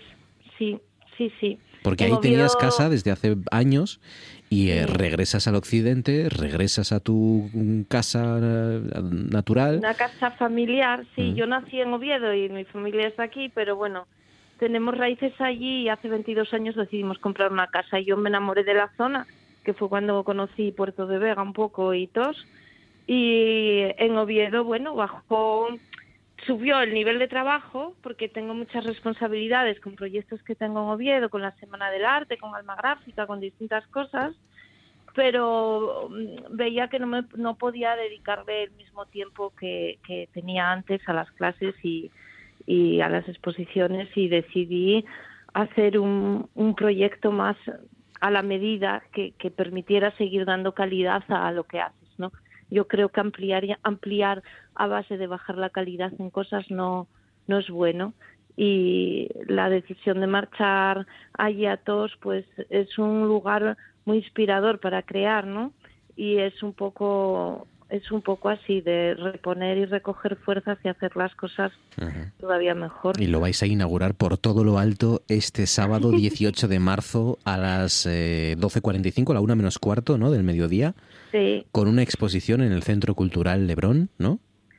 Sí, en el Centro Cultural Lebrón una exposición y a continuación subiremos al taller a conocer el taller nuevo de las escuelas, que tengo mucho interés en que lo conozcan los artistas porque vamos a dar dos becas al año, el ayuntamiento conmigo, vamos a, yo pondré lo que son la maquinaria, instalaciones y partes técnicas y ellos les darán el alojamiento para que puedan producir, porque la, la idea es que es crear un sitio de encuentro para artistas y que puedan producir en un ambiente lo suficientemente relajado para, para que puedan hacer las cosas bien, ¿no? Claro, es que el que no pueda crear, ¿verdad? En, en la reserva, en plena reserva natural de Barallo, esto ya es difícil, ¿no? sí, yo creo que la ubicación ofrece muchas cosas. Aparte del paisaje y la gastronomía, eh, también las distintas épocas del año nos ofrecen muchas muchas cosas bellas, ¿no? Las, las playas, la reserva natural de Barallo, las cascadas de Oneta, que yo subo mucho en otoño, me gusta mucho subir en otoño, aunque tienen menos agua, son, más bonitas en primavera, pero a mí me gustan en otoño. Hay mucho entorno natural muy muy bonito y yo he creado mucho ahí. La mayor parte de mi obra está hecha ahí, cuando tenía el taller en la cuadra de casa, antes de venir a Oviedo. Y se hacían en la cuadra de Tos y viajaban las obras por todo el mundo. Y digo yo, si supieran de dónde de dónde salen, es, un poco así de, no sé. Mucho O más sea, la especial, estaba seguro. claro. arreglada, ¿no? Pero, Claro. pero sí, sí, era genial, me gustaba mucho aquello. Pero bueno, ahora en las escuelas muchísimo mejor, porque bueno, es un, es un lugar muy especial, tiene unos ventanales muy grandes. Luego pienso toda la educación que se impartió allí y, y parece que están llenas las paredes de toda esa magia, ¿no? Qué bueno. En, la, en el Consejo hay ocho o nueve escuelas y las han rehabilitado todas y están todas en uso.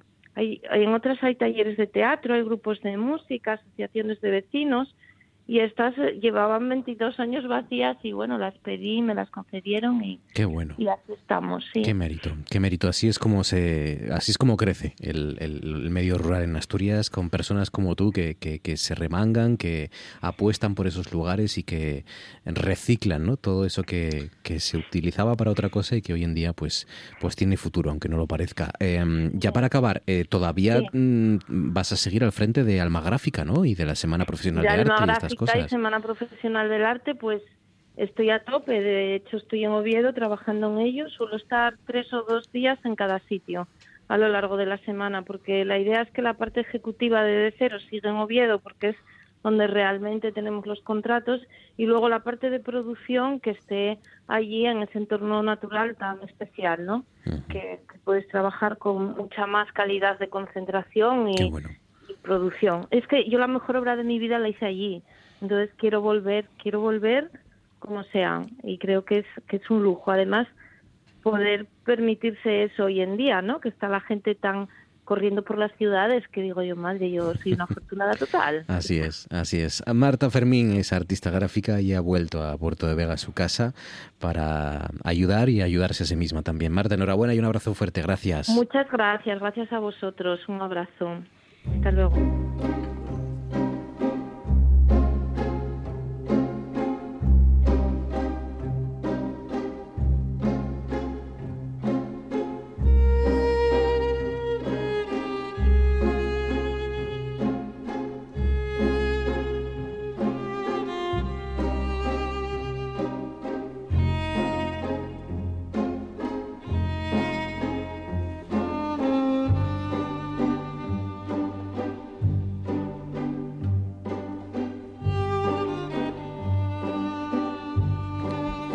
Entonces veo aquí, Manu, que tienes eh, un cable que está por aquí en una especie de curva en mitad de la maleza. Veo aquí otro cable encima de un tronco. Esto guille, Manu. Aquí San Antolín, 500 metros. Y aquí un rollo de cable también del tamaño de, de un puño más grande. Sí, sí, es un de, poco es de ancho. una es un- una secuencia de cables. O sea, varias secuencias de cables. Sí, sí.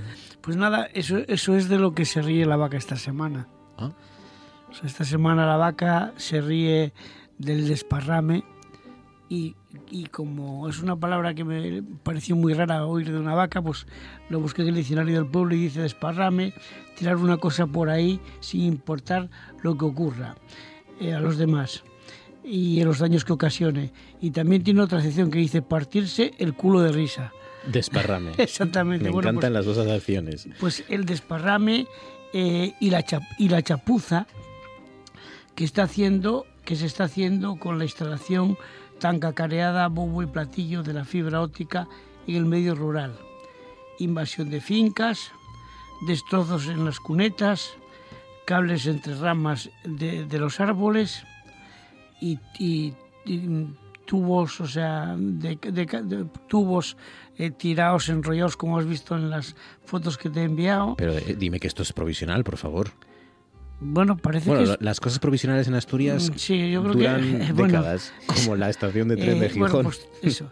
Todo esto sin aparente autorización, todo un despropósito, sin ningún control y a libre albedrío. Al final, lo que va a, pa- a- a pagar, el que va a pagar es el ciudadano. la Asturias surrealista y absurda de una administración que no funciona y un ejecutivo que no toma ninguna medida para que esto cambie. Ojo que ahí está, ahí están las urnas al acecho. Asia salud, como dicen en el, en el suroccidente. Pues eh, esa es la, la reivindicación gráfica de Manu de esta semana, de lo que se ríe la vaca, del desparrame de estos cables que, que bueno, espero que los coloquen de otra manera porque están, sí, así es, entre la maleza tirados en una cuneta alrededor de la carretera. Eh, Cables grandes además. Te digo, Marcos, que es el tubo que tendría que llevar el cable de la fibra óptica que va a las aldeas rurales de Asturias, que ya tenía que estar funcionando. Y ya ves tú cómo está la situación. Es decir, es, un, es una pena, es lamentable que esto ocurra y que nadie tome medidas. Yolanda Vázquez, ponle algo de poesía esta noche de lunes, venga, porque empieza Poex, ¿no? Eh, poesía hecha música. ¿Tú quieres recomendar esta jornada en concreto en los Jovellanos? Sí, quiero recomendar esa jornada. Bueno, varias cosas relacionadas con la música hoy, la verdad y con el cine, y o sea, con, con la parte audiovisual. Oía a Carlos Navarro antes y, y con esa historia sonora y, me, y estaba, estaba en, en, mi cabeza uniéndolo sin querer.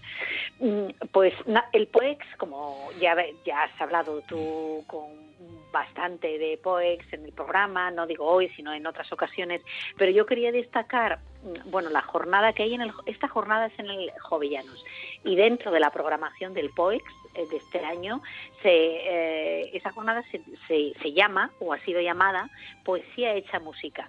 Y, es un, una, jornada donde, quiero decir, los mm, maestros eh, de la música eh, invitados van a interpretan junto con, eh, ilustrando eh, eh, poesías o textos de, de, gente, por ejemplo, pues eh,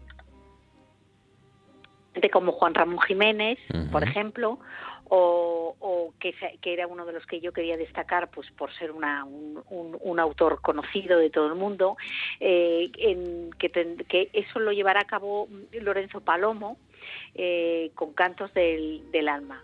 Y también, por ejemplo, que a mí eh, es, eh, es um, alguien que me gusta que me gusta mucho eh, y, y, sobre un poema homónimo de, de Francisco Álvarez, pues eh, Marcel Olm pues también interpretará pues una, una nana para luna para para la luna llena 89 para voz y, y soprano. El, es un programa que, que comienza a partir de las 8 de la tarde en el Jovillanos el día 22 de marzo, es decir, o sea, vamos, este este, este la semana que viene, de, ¿no? La semana que viene. Sí. sí. el miércoles de la semana que viene. El, el, el miércoles de la semana por que la viene. mañana vemos la, la moción de censura y por la tarde eh, al Teatro ya. Jovellanos más poesía. en, más, más pues. en el Teatro Jovellanos a partir de las 8 de la tarde, 22 de marzo. De 8, 15 sí. euros en el Teatro Jovellanos, poesía hecha música. Sí. Y, y luego las otras dos cosillas que, que, que traía hoy eh, tienen que ver con la semana del audiovisual eh, ¿Saco? que se celebra en Oviedo todo, con Saco, mm. exactamente, y, y, y, y, una es el día 17, que yo creo que merece mucho la pena. Oye, ¿fuiste a lo de Niño del Che? Vaya la carmó, ¿eh? El otro día. ¿Fuiste? No, no, no fui, no fui, no pude ir al final, tenía pensado ir, pero, pero no me cuadró bien y no, mm. no pude ir. ¿Fuiste tú? No, no, no, no, me, me fastidió porque ah. tenía ganas, porque es un hombre que, bueno, ya hablamos aquí con, con Pablo de María, que, que, es un tipo niño de Elche, bueno, y Pablo también, pero niño de Elche, es un hombre sí. al que le das, eh, nunca sabes ¿no? dónde puede terminar ¿no? Eh, a raíz de, de, la propuesta que le hagas y que siempre está dispuesto a, a inventar y a, y a crear. Y, y, al final gustó, gustó mucho y fue muy, muy ingenioso, sí. como siempre. Sí, ingenioso y luego que es un, eh, yo creo que es un, un, un artista que eh, independientemente de, de la actualidad, innovación o la carga que le quiera poner, el trabajo, el trabajo artístico, el trabajo del fondo se lo toma en serio. ¿Sabes? Como, no sé, claro. no sé si me explico un poco lo que quiero sí, decir. Sí. No como otras propuestas que parecen más probatura, que otra cosa. Hmm. Pero bueno, mm, nada. ¿Tú qué querías sugerir entonces de saco? De saco quería sugerir, pues mira, dos cosas. Hay el, el, 17 de marzo en el Teatro Compamor a partir de las 8 y por 8 euros se proyecta Cantando bajo la lluvia, pero con orquesta, con la Oviedo Filarmonía. ¿Vale? O sea, a mí me parece una, una oportunidad ya no solamente de ver el musical, quiero decir, en pantalla, sino con, música de orquesta en vivo y en directo. Y, y las, o sea, ya te digo que eh, verlo son, son 8 euros que se proyecta dentro de, de, de saco y es el próximo día 17. Y la otra cosita que también está dentro de Saco y justo un día antes, el día 16, en el Auditorio Príncipe Felipe y que también está relacionada con la música y es, y es lo que pasa que está enfocado a un público eh, adulto, pero también para niños, porque esto se trata de unas videocreaciones puestas en, en, creadas por una artista que se llama Cristina Busto, de la cual no puedo decir mucho más, pero sí del, del quinteto de, del quinteto de viento que bueno son premios nacionales de la música en 2020 ellos eh, forman un quinteto que se llama Spanish Brass and Albert Guinovar si no lo he pronunciado, pronunciado mal. Y, y entonces ellos van a poner, ponen música, las videocreaciones, que las videocreaciones se basan en partes de las obras, eh, de, de, las obras de Julio Verne, y ellos le ponen música a eso. ¿Eh? Entonces, bueno, creo que puede ser una, una, esas dos propuestas para el fin de semana bastante interesantes. Cantando bajo la lluvia y la Oviedo Filarmonía y las aventuras de Monsieur Jules, eh, música en coordinación con el 5. Las propuestas de saco de la Semana del Audiovisual Contemporáneo de Oviedo que les propone Yolanda Vázquez. 30 minutos pasan sobre las 10, las 10 y media. Vamos a cocinar. Manu, prepárate porque hoy nos vas a preparar una receta que tiene repollo con salmón sobre pilpil de arbellos con churros. No, hierbas. Mi cabeza quería que fueran churros, porque, porque además sé que eres capaz. Pero son hierbas y amapola. Vamos allá.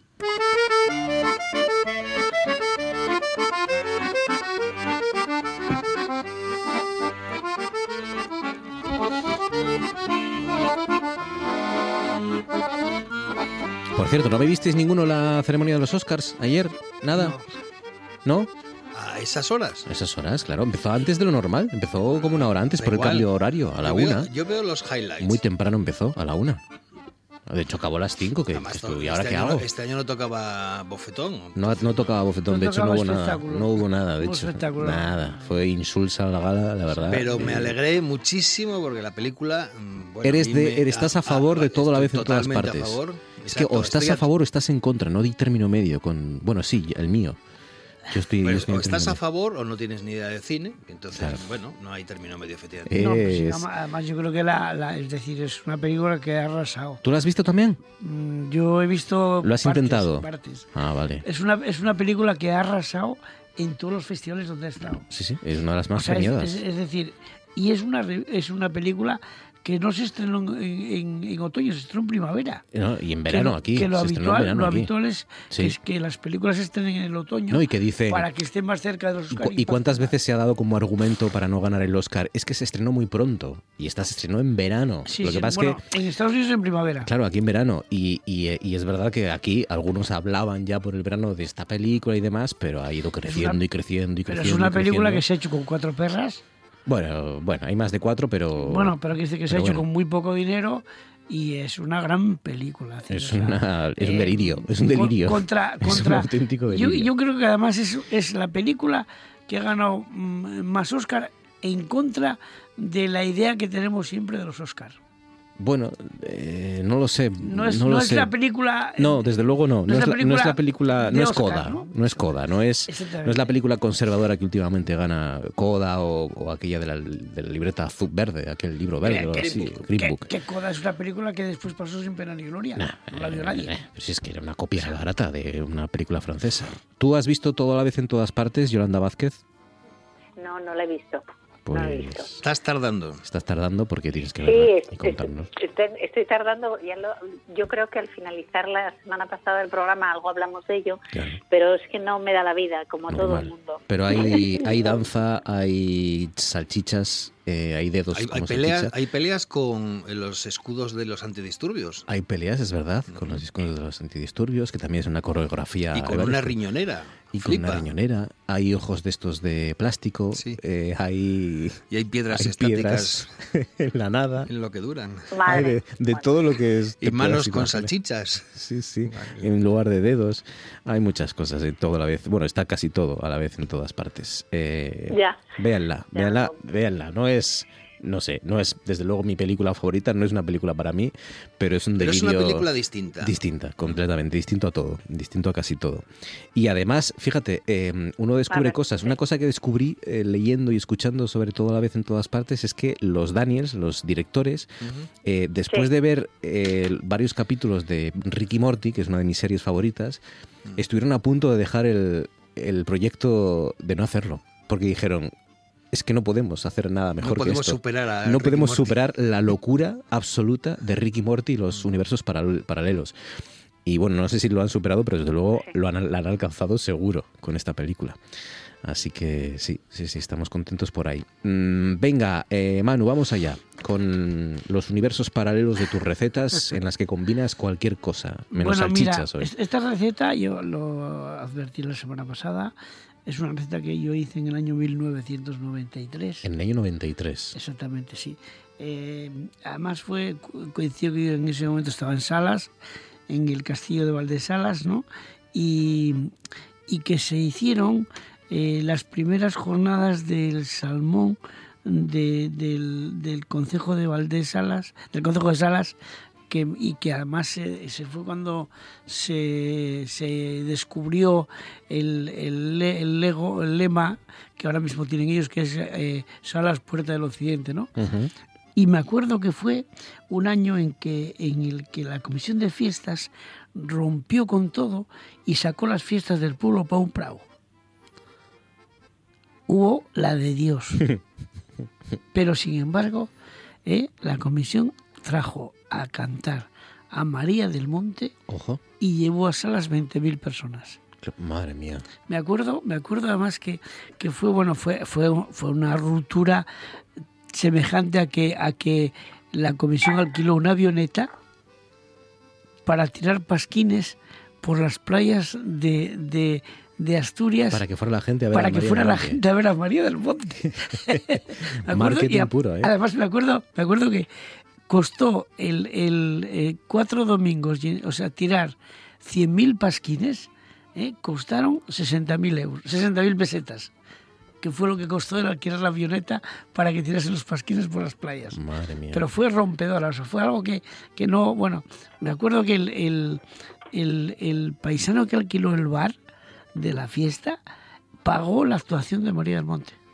Solo con el dinero que ganó. Con el, no, con el dinero que, que o sea, que él compró el bar para, para ponerlo y nos dijo que había duplicado las ganancias de lo que había pagado. Madre mía, qué éxito, qué barbaridad. fue algo.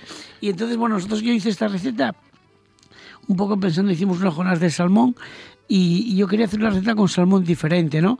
Entonces, bueno, pues, pues lo que quise aunar el, la tradicional receta de salmón a la ribereña con el repollo, ¿no? Porque el repollo es muy típico precisamente de, las zonas de donde estábamos, ¿no? Y lo que hice, pues fue, lo que hice fue el repollo, lo, mm, lo, le quité las partes duras, lo metí en un albal, le eché un poquitín de sal y un poco de aceite, cerré el albal y lo metí al horno a asar. Claro, ¿qué conseguí? Pues conseguí un repollo tremendamente tierno. Que el jugo pero, no se escape. Pero con todo el sabor eh, que, que, tenía precisamente el repollo dentro, ¿no? Y después lo que hice, hicimos fue, hicimos un, guiso con aceite, ajo y cebolla. Una vez bien pochada la cebolla, le añadimos un poco de tomate, eh, eh, le añadimos el salmón en crudo, en trocitos pequeñitos para que guisara con ello, un, huevo, un huevo duro rallado para que lo, lo trabara un poco, ¿no? Y un poco de medicina, pero además pensamos en ponerle unos taquitos de jamón a, este guiso. muy pequeñitos. Qué maravilla. y todo esto guisado lo escurrimos y lo dejamos pues eso, reposar para enfriar. Y cuando estaba frío, pues lo que hicimos fue con, con, la, con la mano cogíamos una porción de este guiso y hacíamos pues una especie de croqueta, de croqueta, de un croquetón, una croqueta grande, ¿no? lo pasamos por harina, por huevo y por pan rallado y a la hora de comerlo lo que hacíamos era simplemente pues freírlo para darle calor. ¿eh? Y esto era un poco pues eso, el, el, repollo con salmón visto de, en, otra perspectiva. ¿no? Y como, que, como el, salmón la ribereña lleva el, uno de los fundamentos son los arbellos, pues lo que hicimos fue un pil pil de arbellos que es eh, poner en un poquitín de aceite a calentar. Cuando está caliente, doramos unos ajos, unas navajas, las abrimos, quitamos los cascos de las navajas, le echamos un poquitín de harina para espesarlo y un poco de vino blanco y caldo. Y además, esto, eh, una vez que ya estaba mm, bien cocido, lo trituramos y lo tamizamos. Y añadimos eh, unos arvejos solamente escaldados en agua, hechos puré y añadidos a este pilpil. Entonces, ¿qué pasa? Nos quedaba...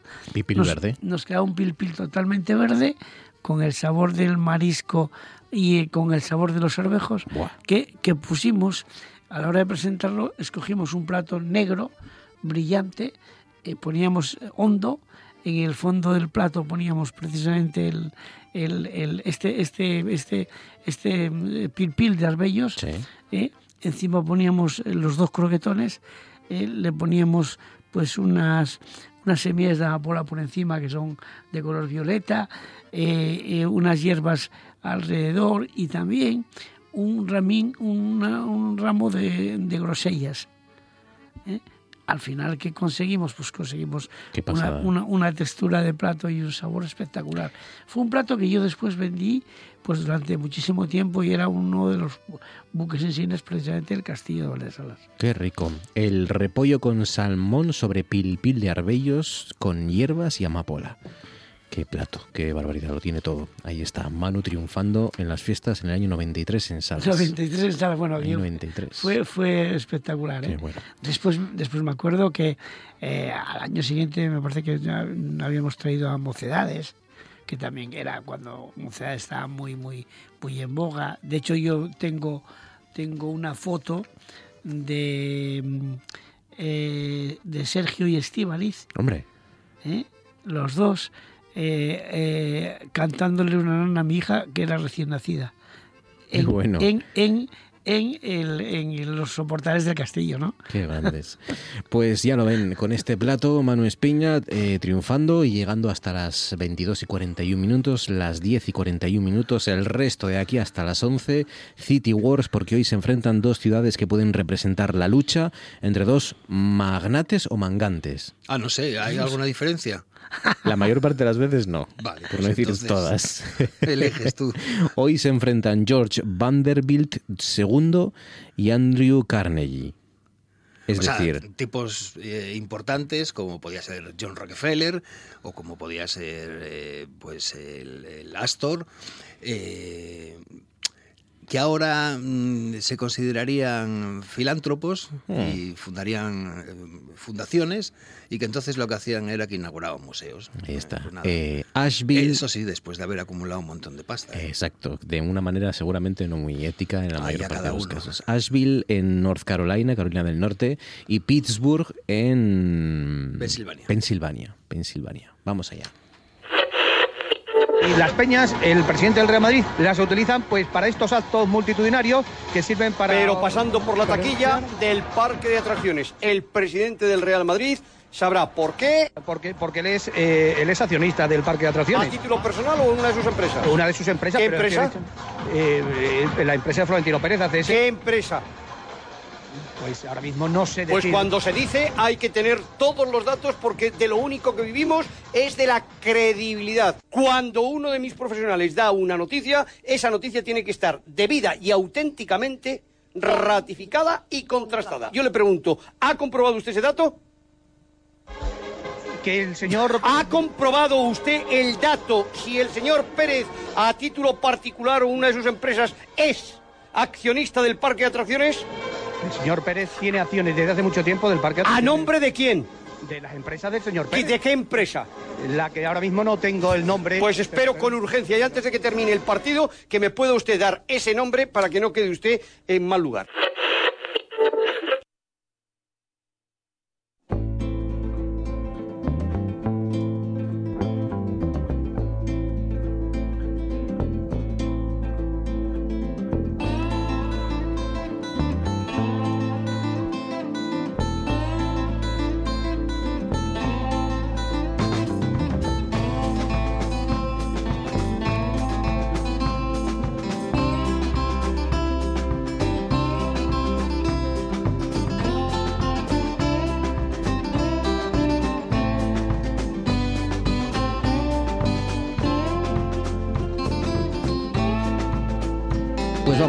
Enfrentar a través de la música a Asheville en Carolina del Norte con Pittsburgh en Pensilvania. Empezamos, si os parece, con los Five Fun Facts, los cinco datos curiosos de Asheville en North Carolina.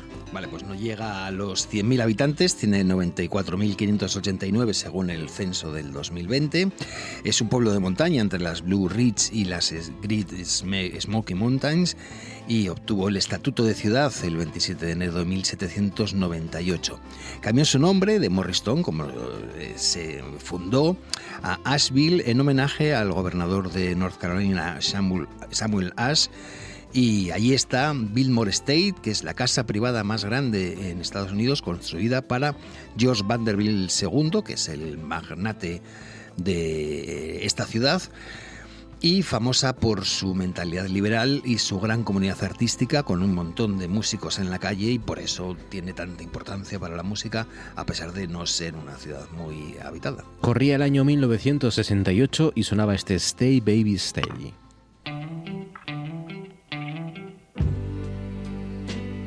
Lot of girls I know could never be true. They come and they go,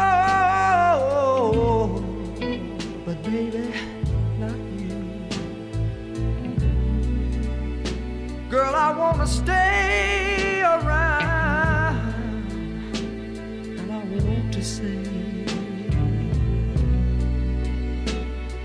I'm so glad, I'm so glad I found that was my lucky day.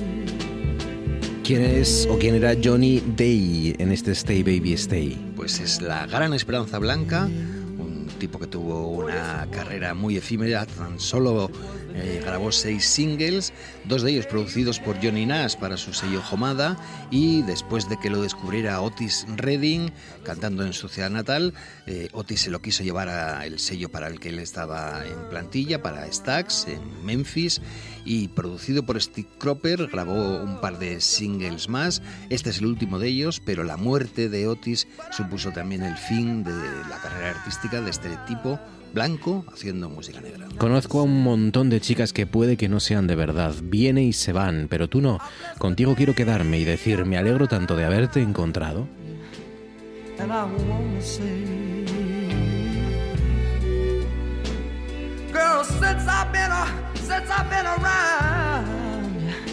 every day's my lucky day. So stay, little baby, stay. Oh, and I love you for that. Stay, little baby, stay.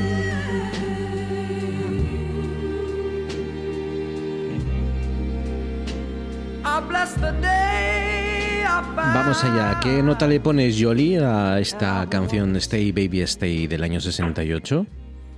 Pues yo a esa, a esa voz, siete y medio. 7,5. Manu, 7. un 7. Juanjo, un 8,5 le pone nuestro técnico Juanjo. Yo le voy a poner un 8 también. 8, 7, 7,5 y 8,5 para Johnny Day, escrito D-A-Y-E, Daye. Johnny Day en este Stay Baby Stay, esta maravilla del año 68. Vamos con la segunda canción que nos lleva hasta hace poco, hasta 2019. Caleb Johnson y los Rambling Saints.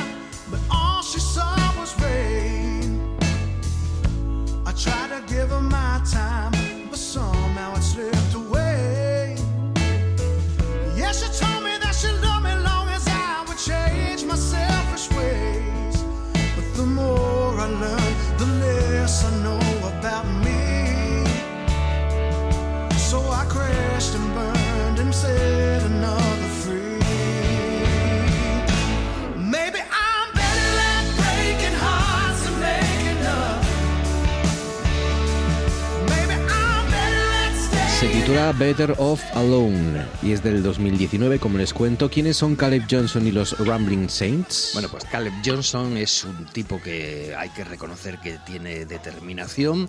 Él ganó la decimotercera temporada de American Idol después de haber sido descartado en las tres ediciones previas y tras la victoria pues se le obligó a grabar un disco Testify en el año 2014 que no encajaba con sus gustos y bueno pues se le estuvo esperando hasta que cinco años más tarde junto a Josh Sayer eh, y Brennan Dugan autodictan este trabajo en el que se mezclan aires de americana con coro soul, un estilo que a mí me gusta muchísimo y que bueno pues no ha tenido continuación porque la industria musical no le gustan estas cosas. Better Off Alone, Caleb Johnson y los Rambling Saints.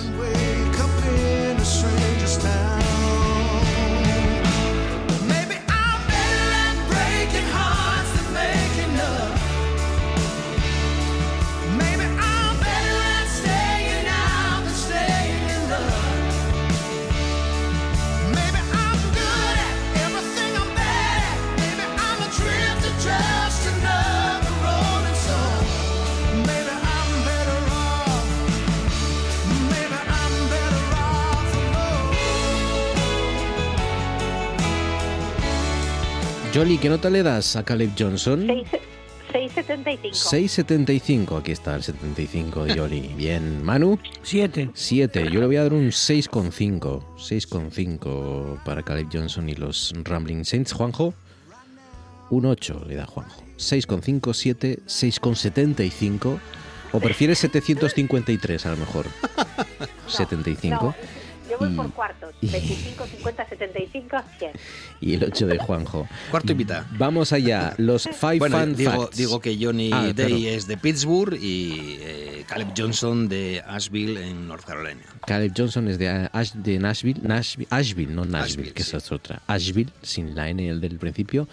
Y Johnny Day, por tanto, de Pittsburgh, en Pensilvania. Vamos allá, ahora sí, con los eh, Five Fun Facts, los cinco datos curiosos precisamente de Pittsburgh. Bueno, pues tiene 302.971 habitantes, así que es un poco más grande que Asheville. Está ubicada Pittsburgh en la confluencia de los ríos Allegheny, Monongahela y Ohio.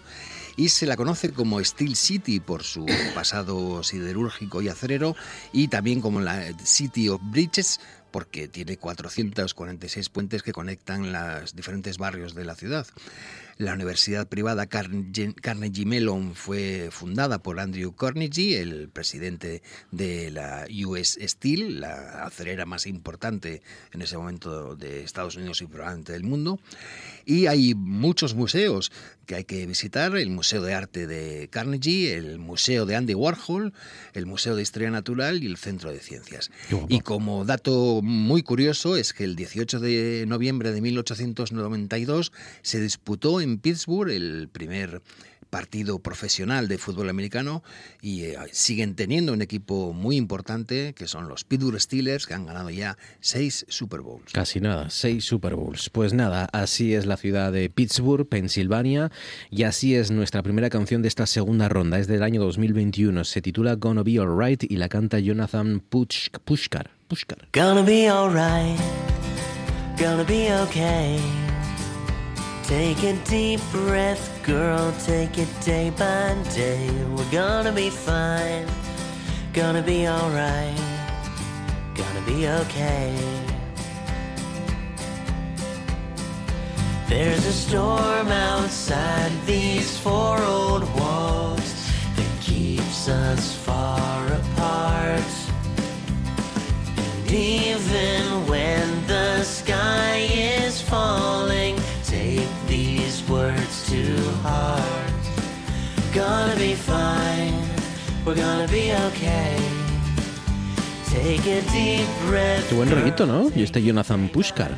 Bueno, pues es lo que tiene el que haya gente que de repente le apetezca mandar canciones llenas de buenas intenciones y así alegres para animarte el día y no siempre eh, canciones depresivas, ¿no? Es el segundo disco, el Compositions del 2021, el segundo disco de este artista que debutó en 2019 y que re- recrea el sonido de la British Invasion de los 60, así que es una joya power pop llena de ritmo y eso, buenas intenciones. Va a estar bien, respira hondo, tómalo poco a poco, estaremos bien. Los tiempos son difíciles y las sonrisas escasas, pero ambos tenemos suficiente. Cuando no tengan nada para dar, siempre tendrás mi amor. Estaremos bien. We're gonna be alright. We're gonna be okay.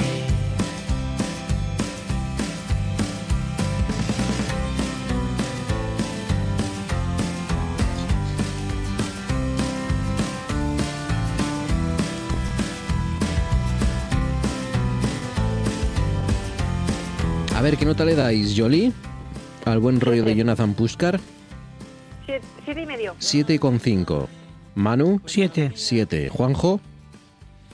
Un 8. Yo le voy a dar un 8 también. 8,5, perdón. Juanjo un 8,5. Yo le voy a dar un 8 también. Mola. El buen rollo de Jonathan Pushkar. Este Gonna Be Alright del año 2021. Y cerramos con Amanda Ann Platt y los Honeycutters con este Another Winter Gone. Esto sonó el año pasado, año 2022. Another winter gone, and dandelions on the neighbor's lawn. World so heavy with becoming. Somehow I breathe you in, and I'm a kid again. Tasting summer.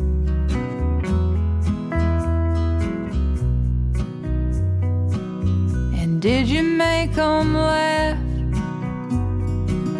Did they mistake you for a photograph? They'd never know you in the flesh. And did you drink alone? Did it feel like home? Did you try your best?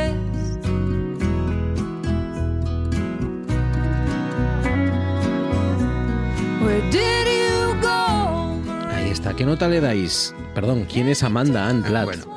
Pues el- ellos llevan grabando desde 2009, publicando discos, y empezaron siendo The Honeycutters, pero dado la importancia de Amanda Ann Platt como eh, compositora y voz solista, pues al final eh, se les trajo como Diana Rosa la y las Supremes, pues eh, destacando su liderazgo.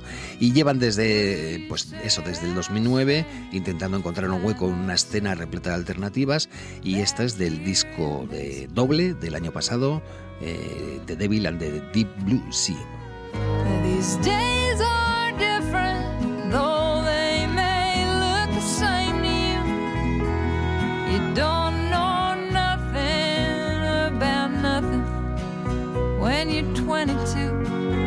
Johnny, ¿qué nota le das a Amanda Ann Platt y los Honeycutters?